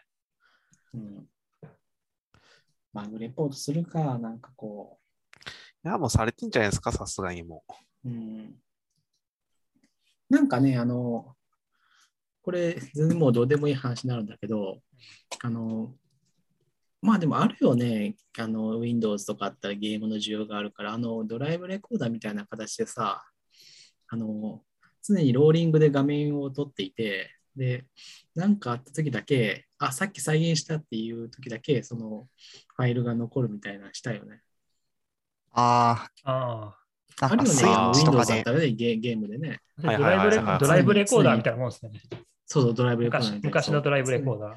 常に撮っていて、あの今っていう時だけ、その前後10秒とかさ、1分とかでもいいんだけど、あとはもう、あのだから、常に1分ぐらいの動画をローリングでずっと撮っていてみたいな風にしたいね。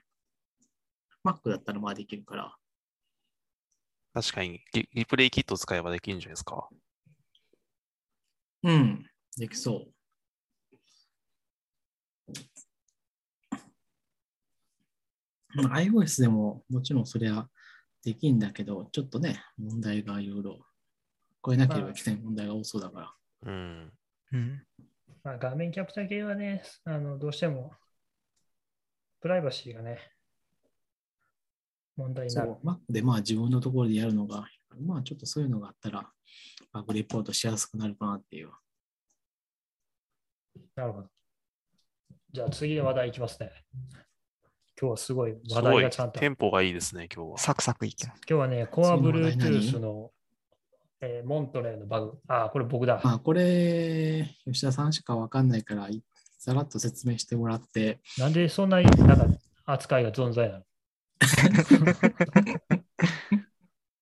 なんかね、あのね、モントレーでね、コア Bluetooth のね、あの、サービスをスキャンする API 使うと、あの、ワイルドカードで、まあ、あの、コア Bluetooth っていうか Bluetooth LE ですけど、Bluetooth LE ってサービス ID っていうのが、まあ、各サービサーに提供されてて、まあ、基本的にみんな野良で適当に使ってるんですけど、まあ、例えば自分が割り振ったサービスだけを引っ張ってくるみたいな風に使うんだけど、一応ワイルドカードを指定すると、ありとあらゆるデバイスからそのアドバタイズパケットっていうか、そのまあ、自分は今ここにいますよっていうパケットを拾ってきて、どういうデバイスが周囲にあるかっていうのを調べられるんですけど、その API がバグってて、あのワイルドカード渡すと一切で拾ってこないっていうバグが発現してるんですよ。で、なんか Python で Core Bluetooth のラッパーを実装しているオープンソースとかが軒並みそれ全部動かなくなって、なんじゃこれゃって今、アビ教官の地獄絵図状態になって。うんうん。まあなんかね、それっぽい、なんか変わったっていうのはありそうですね。どうなんだろうね。いやでもね、あの、まあドキュドキュメント自体はあの何も変わってないから、内容は。だから、まあ、あれは API のバグだから、ちゃんと Apple が早々に修正すべきですね。まあ特に言うことはないですよ。挙動が変わったのか、むしろあの報告して、とりあえず観測してる感じだと逆になったってことなんでしょ？だからこう、あとは逆って？OS で分岐して、うん、多分ね、でもそんなところソースコード書き換えたんかどうか知らんけど、やると。ぐらいしかないですよ。ほんまにまあバズルレポート書いて早直してくれっていうふうにしときまラした。いジレポートを書いて、ワークアラウンドをすると。や、でもねワークアラウンド実はできないんですよ、でも。そのだからああらいろんなデバイスを探したいっていう欲求のアプリケーションはもうすことごとく全滅なんです。まあ、無理になったかもしれないですね。あれあれは、あの、あの、Bluetooth の、ちょっと忘れましたけど、企画制定しているところとかが、あの、スキャンアプリ出してるじゃないですか、スニフアプリ。はいはいあれも、ああいうのも動いてないですか、もああ、それは分かんない。もしかしてもそれじゃ Core Bluetooth 使ってないかもしれないですか？あ、でもそれ以外ああ API ないか？分かんない。ちょっとそれ探してないな。う。うん。でもあれ、ああいうああいうのって、Core Bluetooth の、Core Bluetooth は、まあ、あの、Apple のフレームワークだけど、結局、BLE のリファレンスリストだったりするから、そういうのをやってみるのが一番いいんじゃないですかね。ねでもとりあえず Apple じ、ああ、でもな、分かんないな。まあちょっとまた、まあしばらくは様子を見る感じですね。うん。はい。お知らせでした。まあ、あんまり、まあまあまあまあ、非常に有益な情報をいただきました。次の話題。ハイタームのクラック版が出てきてちょっと怖いんですけど。怖いっすね、あれ。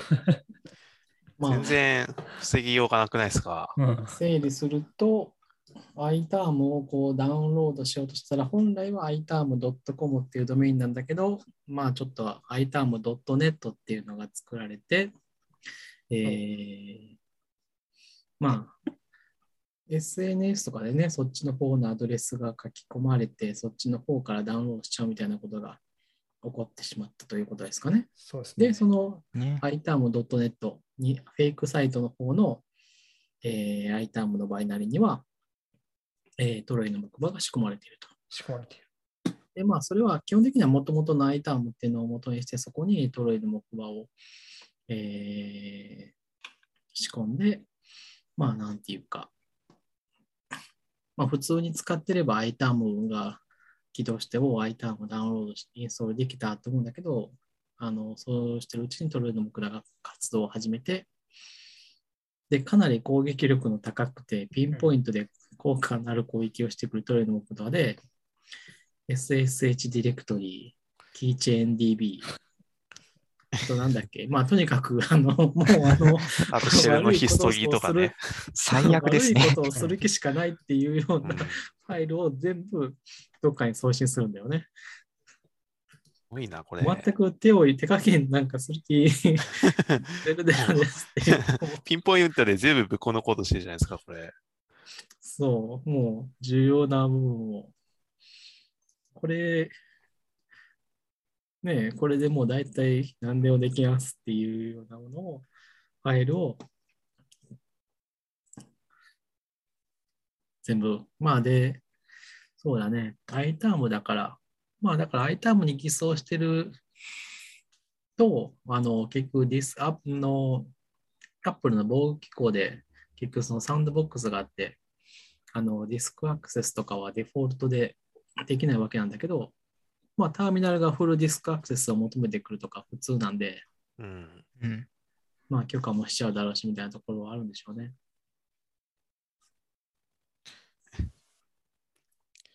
いや、これは難しいな。これは、もう DMG 以外、などうすればいいんだろう ?DMG 以外落とさないとかになるのかな。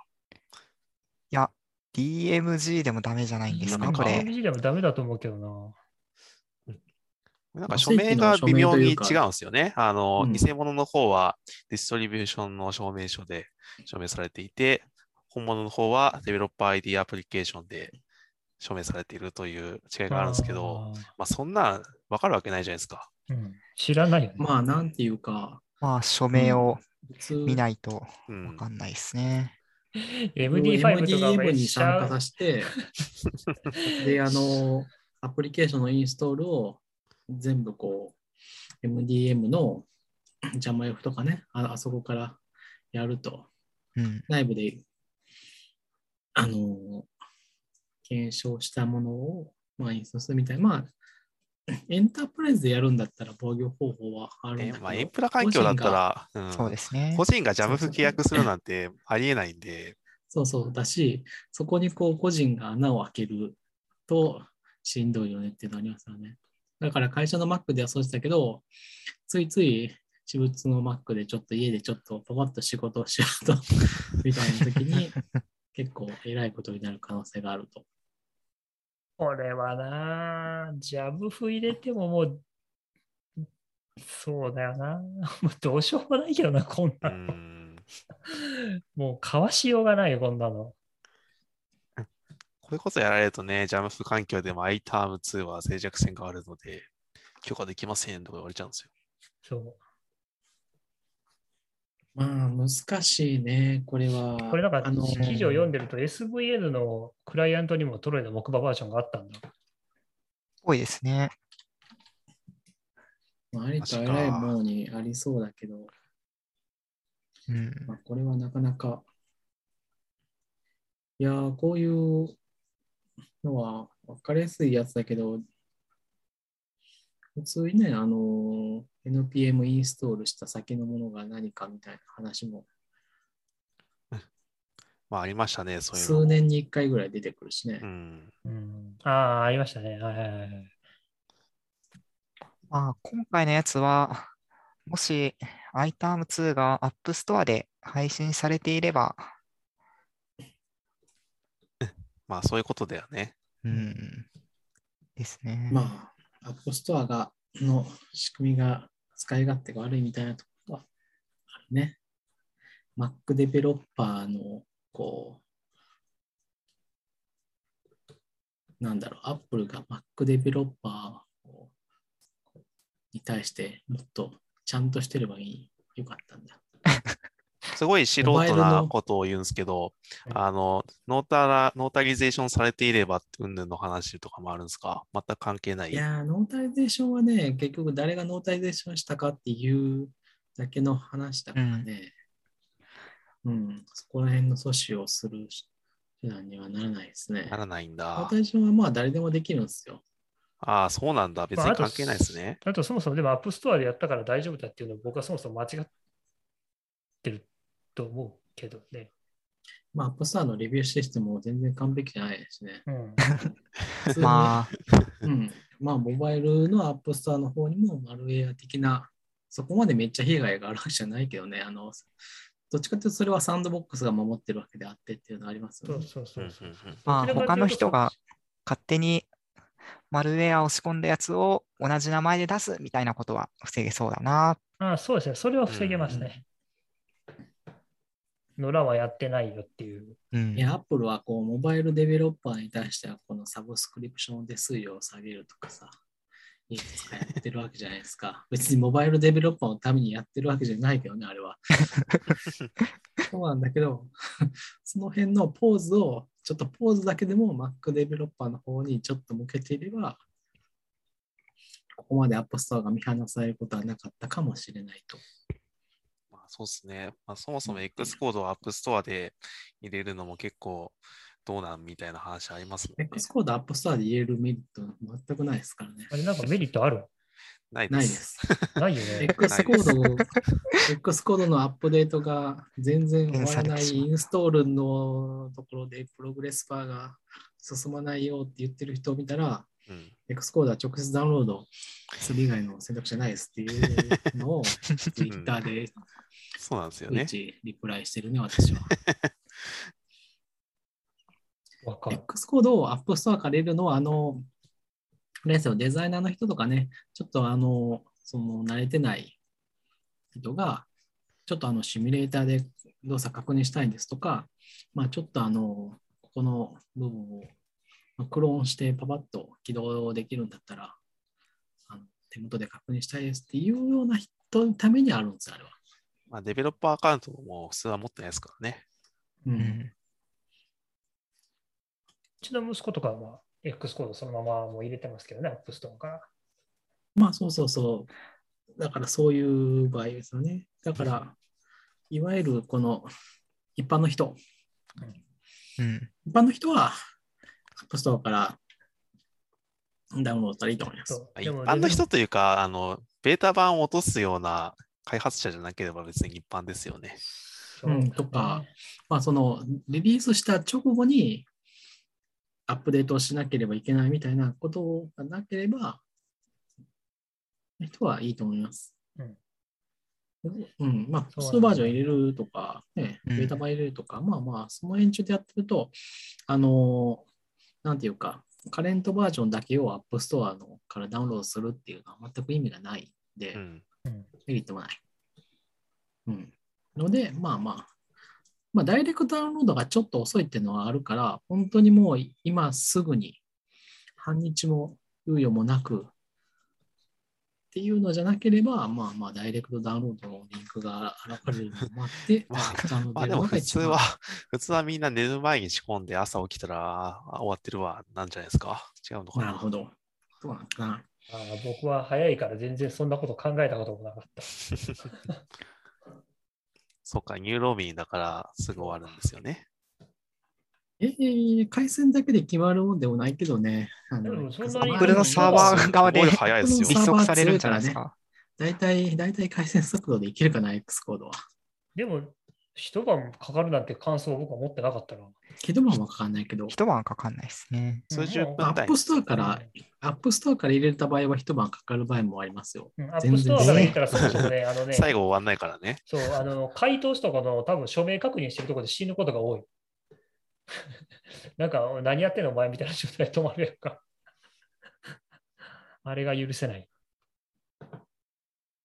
さあ、これでまあちょっとなんかセキュリティの話を真面目にしちゃったけど、まあ、ちょうど1時間半全然セキュリティの話真面目にしてなかった。してないしてないやしてなかったな。何もしてないなんか、途中で脱線してしまったからな。でもそもそもでもね、もう布石用ないよ、デベロッパーは。まあ、ある意味、なんつうか、ソースコードを実行する人っていうのは基本的にはもう、ノーガードに近いところはある。あこの iTerm のあれもそうだし、あのね、X コード自体にもね、トロイの木馬みたいなものがありましたあね。のサーあバーなんか昔あったね、中国かどっか、どっか東南アジアかどっかのサーバーからダウンロードしてきたやつに全部トロイ入ってたみたいな。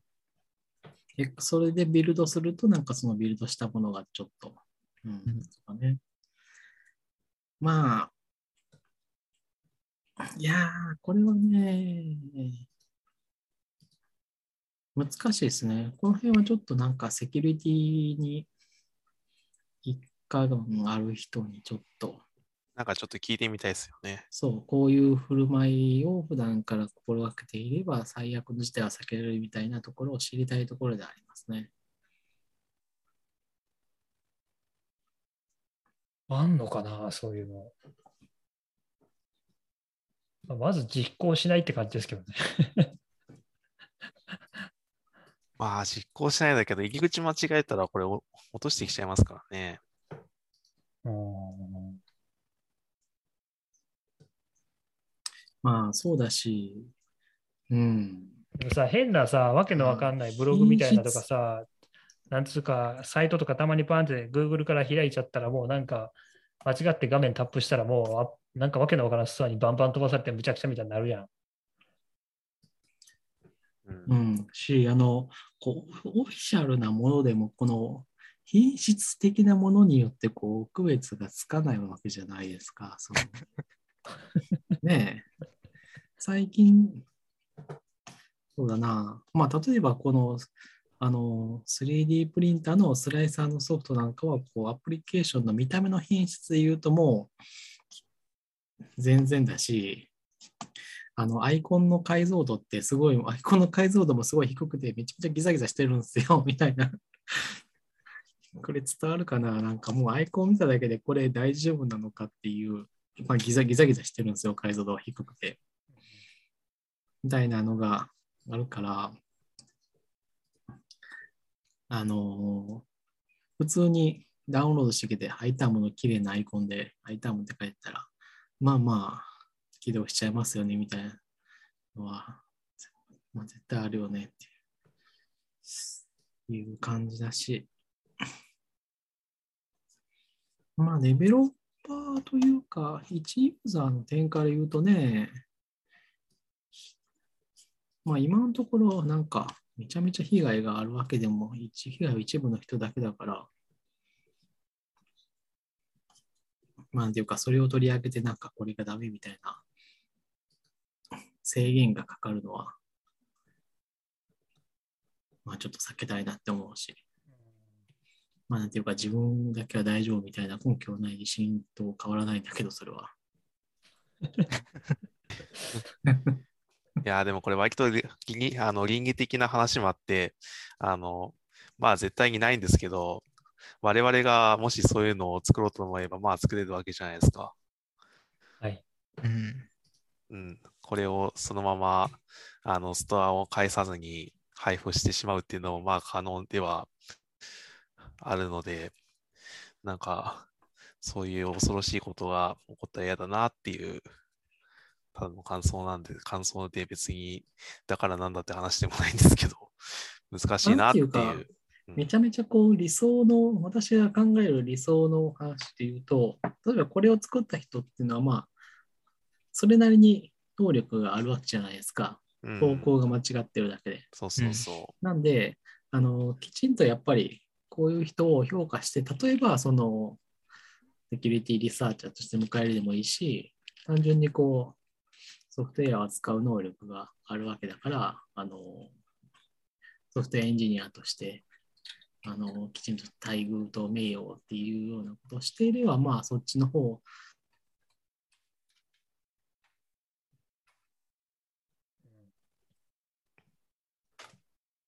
固まったね。それはなんか難しいな。うん。そうね。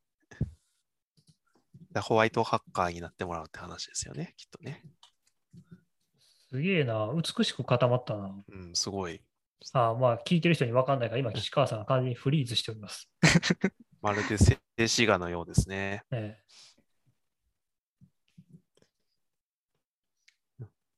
すげえ固まってるね、綺麗に。全然帰ってこないね。まあ、じゃあ、真面目な話を、じゃあ、ちょっとして、釣川さんが寝ちゃったっていうことにしましょう。あ岸川さん、落ちたね。僕がホストになった今。一旦抜けて戻ってくるんじゃないですか？レコーディング続いてる素晴らしいな、クラウドすレコーディング。ごいな。確かに。これは岸川さんのアカウントでレコーディングしてるから、続けられるんですね。そう。まあでもセキュリティはもうこれからずっとこうやって議論していく。まあていうかもう泥道、なんていうの、その防ぐことはできないから、まあ、ネットワークが落ちましたっていう連絡が今来ました。あおーあ、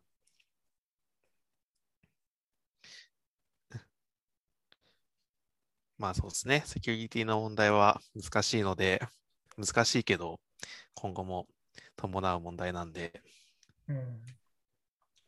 ちょっとでも勉強したいなと思いますけどね。いや、なんかね、それめっちゃ思ってて、最近セキュリティのリテラシー面もそうだし、でもそのリテラシーを指摘しようと思うと、ある程度専門知識がいるので、うん、いろいろちゃんと勉強したいなって思ってます。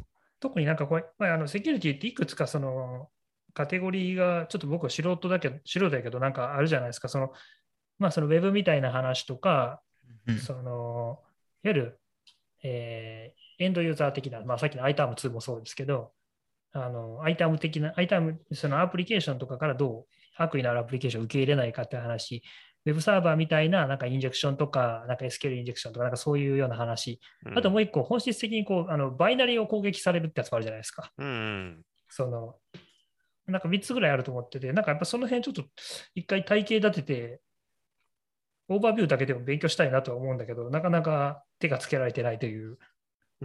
あ、戻ったもん。あの、最近いい本があってあ、ついてます、ついてます。大丈夫です。最近買った本でね、いい本が教え。あってて、とね、えっと、暗号と認証の仕組みと理論がこれ一冊でしっかりわかる教科書っていう本があるんですけど、うんうんこれね、あの、アマゾンでジャケ買いしたら結構良かったんですよね。どうやって貼ればいいんだ？ここに貼ればいいのか。それあれじゃない？あれあれと同じ、あれと似てるかな？あ暗号理論みたいな本が昔僕買ったんだけど。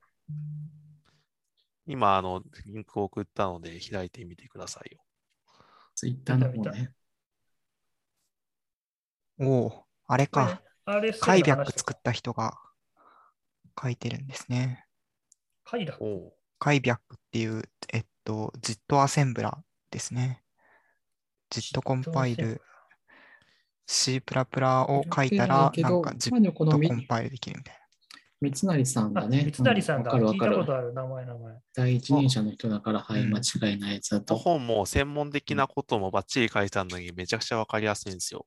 な。へえ、読んでみよこれね、おすすめですよ。あの、しかもトピックも、あの、流行りしたり、流行りしたであるトピックもまああるんですけど、量子コンピューターとか、DSL1.3 とか、なんか結構ね、ディープな内容も網羅してて、この人すごいな。いいっすよ。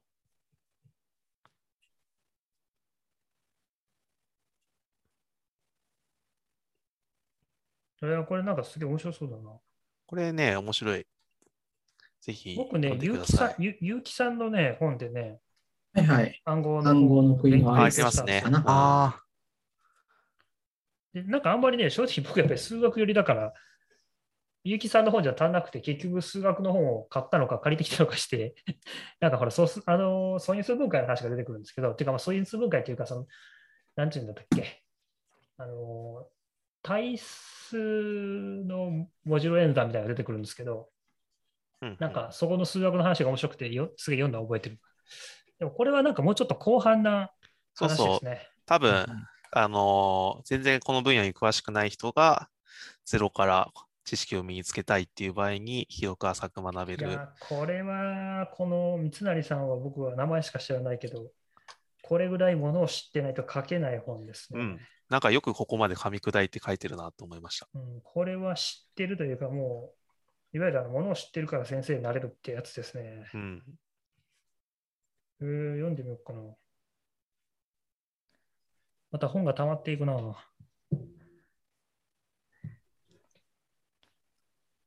なんかこういう、こういうオーバービューとはまた別に、モバイルアプリのセキュリティに関する本みたいなのがあるといいいいなと、メルいやカリにいた時ーね思ってましたね。うんそれすごく思ってるんだけどね。まあ、売れないよね、書いてもね。モバイルですよアプリのセキュねリティって例えばどんなの？例えば、ジェールブレイク。もあるんですけど、もっとち身近な、なんというか、URL スキームでああ、ピクシーとかの話よね。ですね。うん。あの、URL。の、URL スキームのコールバック先が、あの、別のアプリにすりすり替わってしまうというインジェクションですね。そうなんでできるか？あできる？できるか？あれは後から入れられたやつが勝っちゃうので、ああの。なので URL スキームにそのにトークンとかを渡していると漏れちゃうよみたいなそう。そうそうそう。それもそうだね。あとは、あの、ゆえっと、パラメータで、このウェブ、ね、あの、受け取った URL をウェブで開くみたいなうん。実装をしてる場合に、あの、このアプリを開いて、そのアプリがこのその URL にリダイレクトするみたいな、オープンリダイレクターか、はいはい。みたいなものがあるわけですよ。あの、Amazon 例えば Amazon とかって、あの、本のリンクって Amazon のアプリに行ってからもう一回ビューに戻るじゃないですかうん。だからこのアプリで処理できないリンクは Web で開くっていうふうになってて、まあ Amazon は別に何どんなリンクでも開くわけじゃないけど、そういう実装が、えっと、どんなリンクでも、アプリでハンドルできなかったリンクは、あの、サファリで開くみたいな実装になってるとすると、えっと、まあ、なんか SMS とかメールとか、まあ、何でも Twitter でもいいんですけど、リンクで、そのアプリを開く、開いてから、えっと、えそのウェブサイトを開くようなパラメータを与えてやると。そうすると、例えばこう、えー全然違う、例えば、まあ、ソニーのなんとかってアプリが、その開くんだけど、その後ですぐにこう、触りに飛んで、その範囲に飛んだ先のやつはフィッシングサイトがあるみたいなね、うん。ことができる。そう、踏み台にされるパターンと、見た目うん、はなんかこう、ちゃんとしたアプリが開いたサイトに、開いたウェブサービス、ウェブサイトっていうふうに見えるから、なるほど。そうい昔僕なんか、あ、でも僕が昔読んだやつは、あれだな、ジェイルブレイクの仕方っていう本は読んだな。英語だったから読むのすっげえしんどかったけど。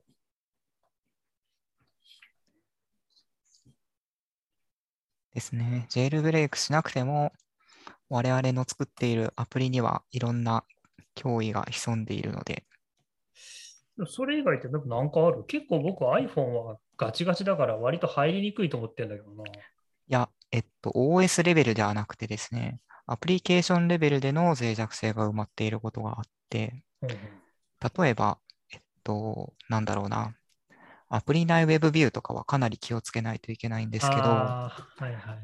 そこにクッキー、クッキーとかトークンとかを、そのネイティブの機能と Web コンテンツで通信をする場合、そこでドメインとかを制約して、そのネイティブの機能を呼び出すにあたって、ドメインを検証していないと、さっきみたいな、そのリダイレクターとかで適当なページを開かれてトークンを盗まれるみたいな。それはありそうやね。なるほどね。僕は Web と通信するアプリをあんま作ったことないから、そっか。それでなんか、例えばあれだ、その OAuth みたいな認証したりとか、なんかちょっと怪しい情報をやり取りする、怪しいというか、まあ、機密の高い情報をやり取りするときに、ちょっとざるなことやると、好き疲れちゃうよっていう話だ。ですね。例えば LINE とかは、その Web ビューでミニアプリ的なものをいっぱい作ってると思うんですけど、うんああいうのはセカンドパーティーの、そのファーストパーティー以外の人たちもアプリを作ったりするので、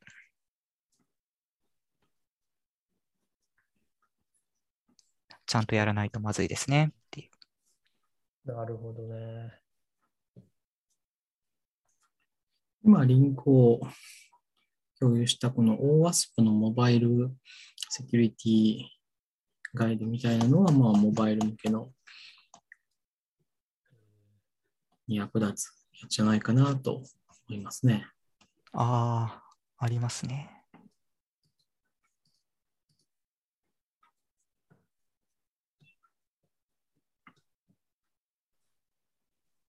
これな。リバースエンジニアリングか。ここまで来ると大変だな。まあでもそういうのが文章に残ってるのは大事ですよね。まあ、そりゃそうだろうと思うような、なんか、バイナリに記録情報を入れてはいけないというか、そういうことであっても、普通にアプリを書いている人だと、明言されていないければ気づ気がつかないようなことだから、まあ、そうですね。一個あるといいですねっていうのが、え意外とりいいですね。うん。意外と難しいのが、あの、ユーザーデフォルトに突っ込んだ情報と、キーチェーンに突っ込んだ情報は、本当にセキュアなのかみたいな話ってよく出てくるけどね。ああ、デフォルトはセキュアじゃないですね。そうですね。う。うんん。あの、セキュリティデータをオンにして、なんだっけ、セキュア領域に書き込まないと、あの、認証かからない。あの、あれで暗号化されないはず。うん。うん。僕がそうそう僕がコード書いてた頃はそうだったけど、今は知らないけど。なんかその事象としては知ってるけど、なんでダメなんだっけっていうことを説明できる人は、多分とても少ないのではないかと思うんですよね。ああ、なるほどね。確かに。そういうのは聞いたじゃ教えてくれないですからね。そうそうそうそう。まあ、ユーザーデフォルトはぶっこ抜けるからね、その気になれば。うん。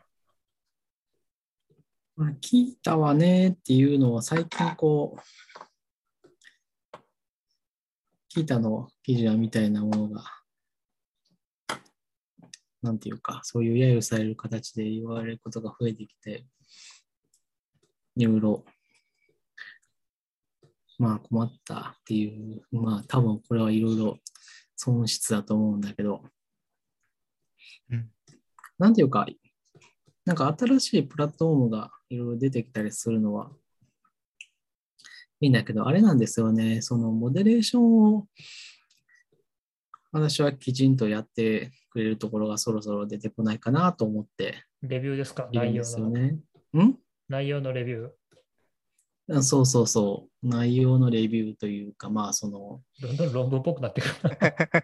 ん？どんどん論文、最終形態は多分論文になると思うよ。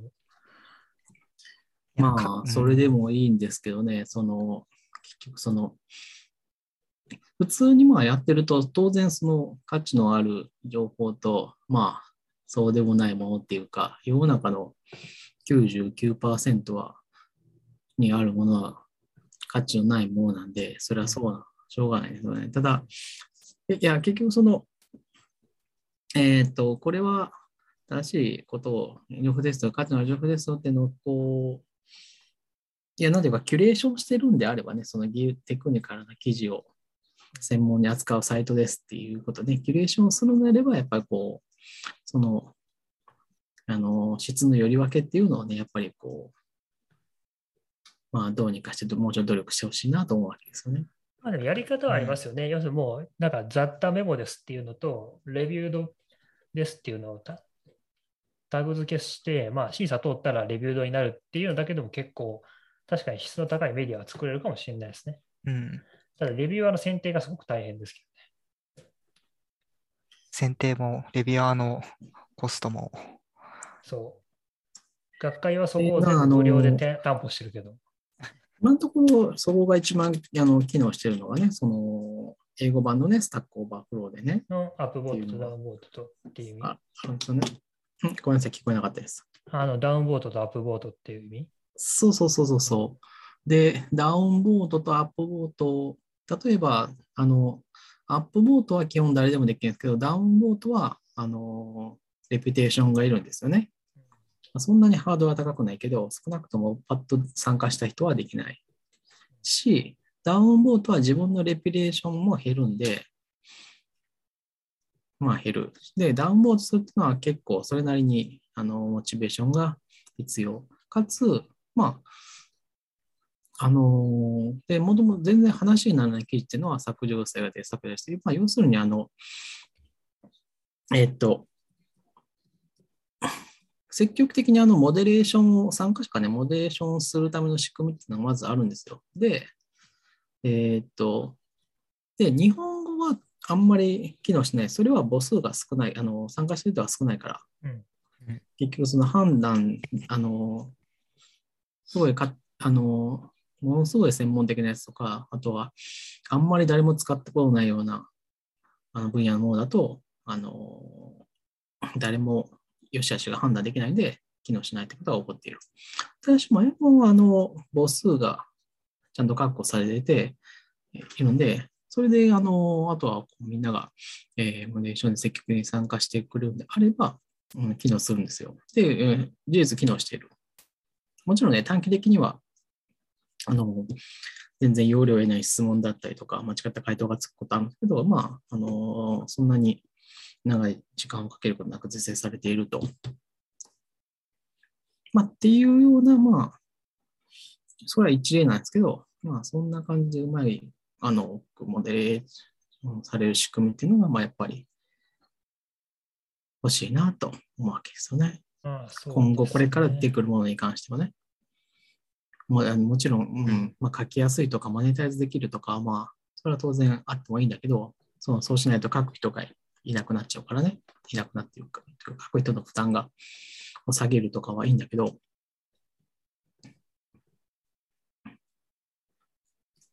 まあ、なんていうか、書く人はまあ、ほっといても言っても書くだろうし、みたいなところがあって、まあね、そう、そこってね、まあまあ、そこモチベ、うん。やっぱり、ね、お金をめっちゃ手ね、お金を厚くしてもモチベーションにするのはね、僕、技術文書とかちょっと筋が違うと思ってんだよな。うん。まあいいとは思いますけどね、まあいいとは思うんだけど、なんていうか、あれは主たる収入には、まあ、所詮にならないわけだから、うん。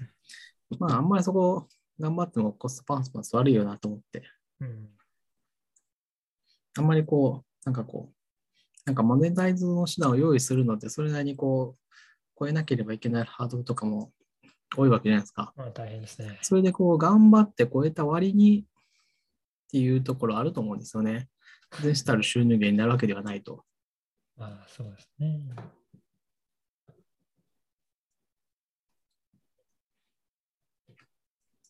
っていうのであれば、うん、うん。その辺の労力の中の間口をこう、なんかこう、すごい高度なモデレーションの、スケールするモデレーションの仕組みかなっていうのにこう模索してほしいなと思ったりしてるわけですね、私は。毎日。やればいい、やればいいじゃん。私の中ではあの Stack Overflow が至高っていうのはもう結論が出てるんで、 Stack Overflow に contribution するのがいいんじゃないかなと私は思ってるんですよね。またちょっとね、 Stack Overflow は QA サイトだからそこでちょっとカバーしきれない部分っていうのはありますね。そうですね。まとまった文章に対しての、うん。あれはそういう体系的なね、そう、んアプローチっていうのが難しいね。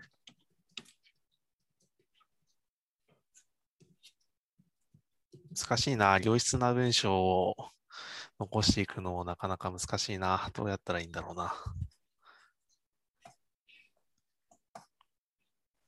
あまあ、どうですかね、こ個々人のプレイヤーは好きなように興味の文句は、ま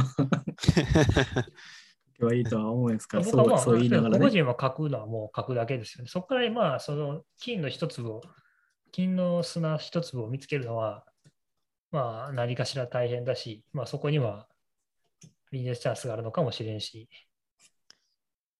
まあ、難しいですね。うん。はい。えー、2時間経ちました。結局ね、結局2時間喋るんですよ。これも前後編しようかな。まあちょっと大変やな。まとま編ったかな集するの。うん。まとまってない。全然まとまってない。まとまったまとまった。今日はでも良かったね。あの、筋書きがあったから。あれ？まあ、脱線はしてたものの、うん。脱線はなんかあんま変わんないなっていう感想ですよ、それで言うと。うんなんだよ、お前。頑張ったのに。まあいいや。まあ今日もなんかいろいろお話ができましたね。席っていうの話でもなんかちょっとやりたいな。面白いな。なんかもうちょっと掘れそうですよね。うん。いえ、僕、あの、セキュリティの RSA 暗号の数学の話とかしたい。あれすげえ楽しかったから。有識者を面白そうし。かない。楕円の話はちゃんと勉強したいなと思ってますよ。大変は知らんわ。俺、素因数分解しか知らん。あ、そうなんだ。あれですよ、そのセキュリティとこう情報システムのうん仕事、役割みたいなものをこう、は今後重要性を増していくからうん、情ちょっと言報システムの人の話とか聞いてみたいね。え、社内の情報システムですね。ああ、ああ、要するに SE とか SESIR 的な、その、要は会社のネットワークとかサーバーシステムを管理する人っていうことですか？そう。の役割、重重要度はもうそうですね。あ上がる一方なんで、で、そのレア、そういうレアスキルを持ってる人に、いろいろ話を聞いてみたいとかあるわけですよね。なんか、来てほしいゲストばっかり増えていくな。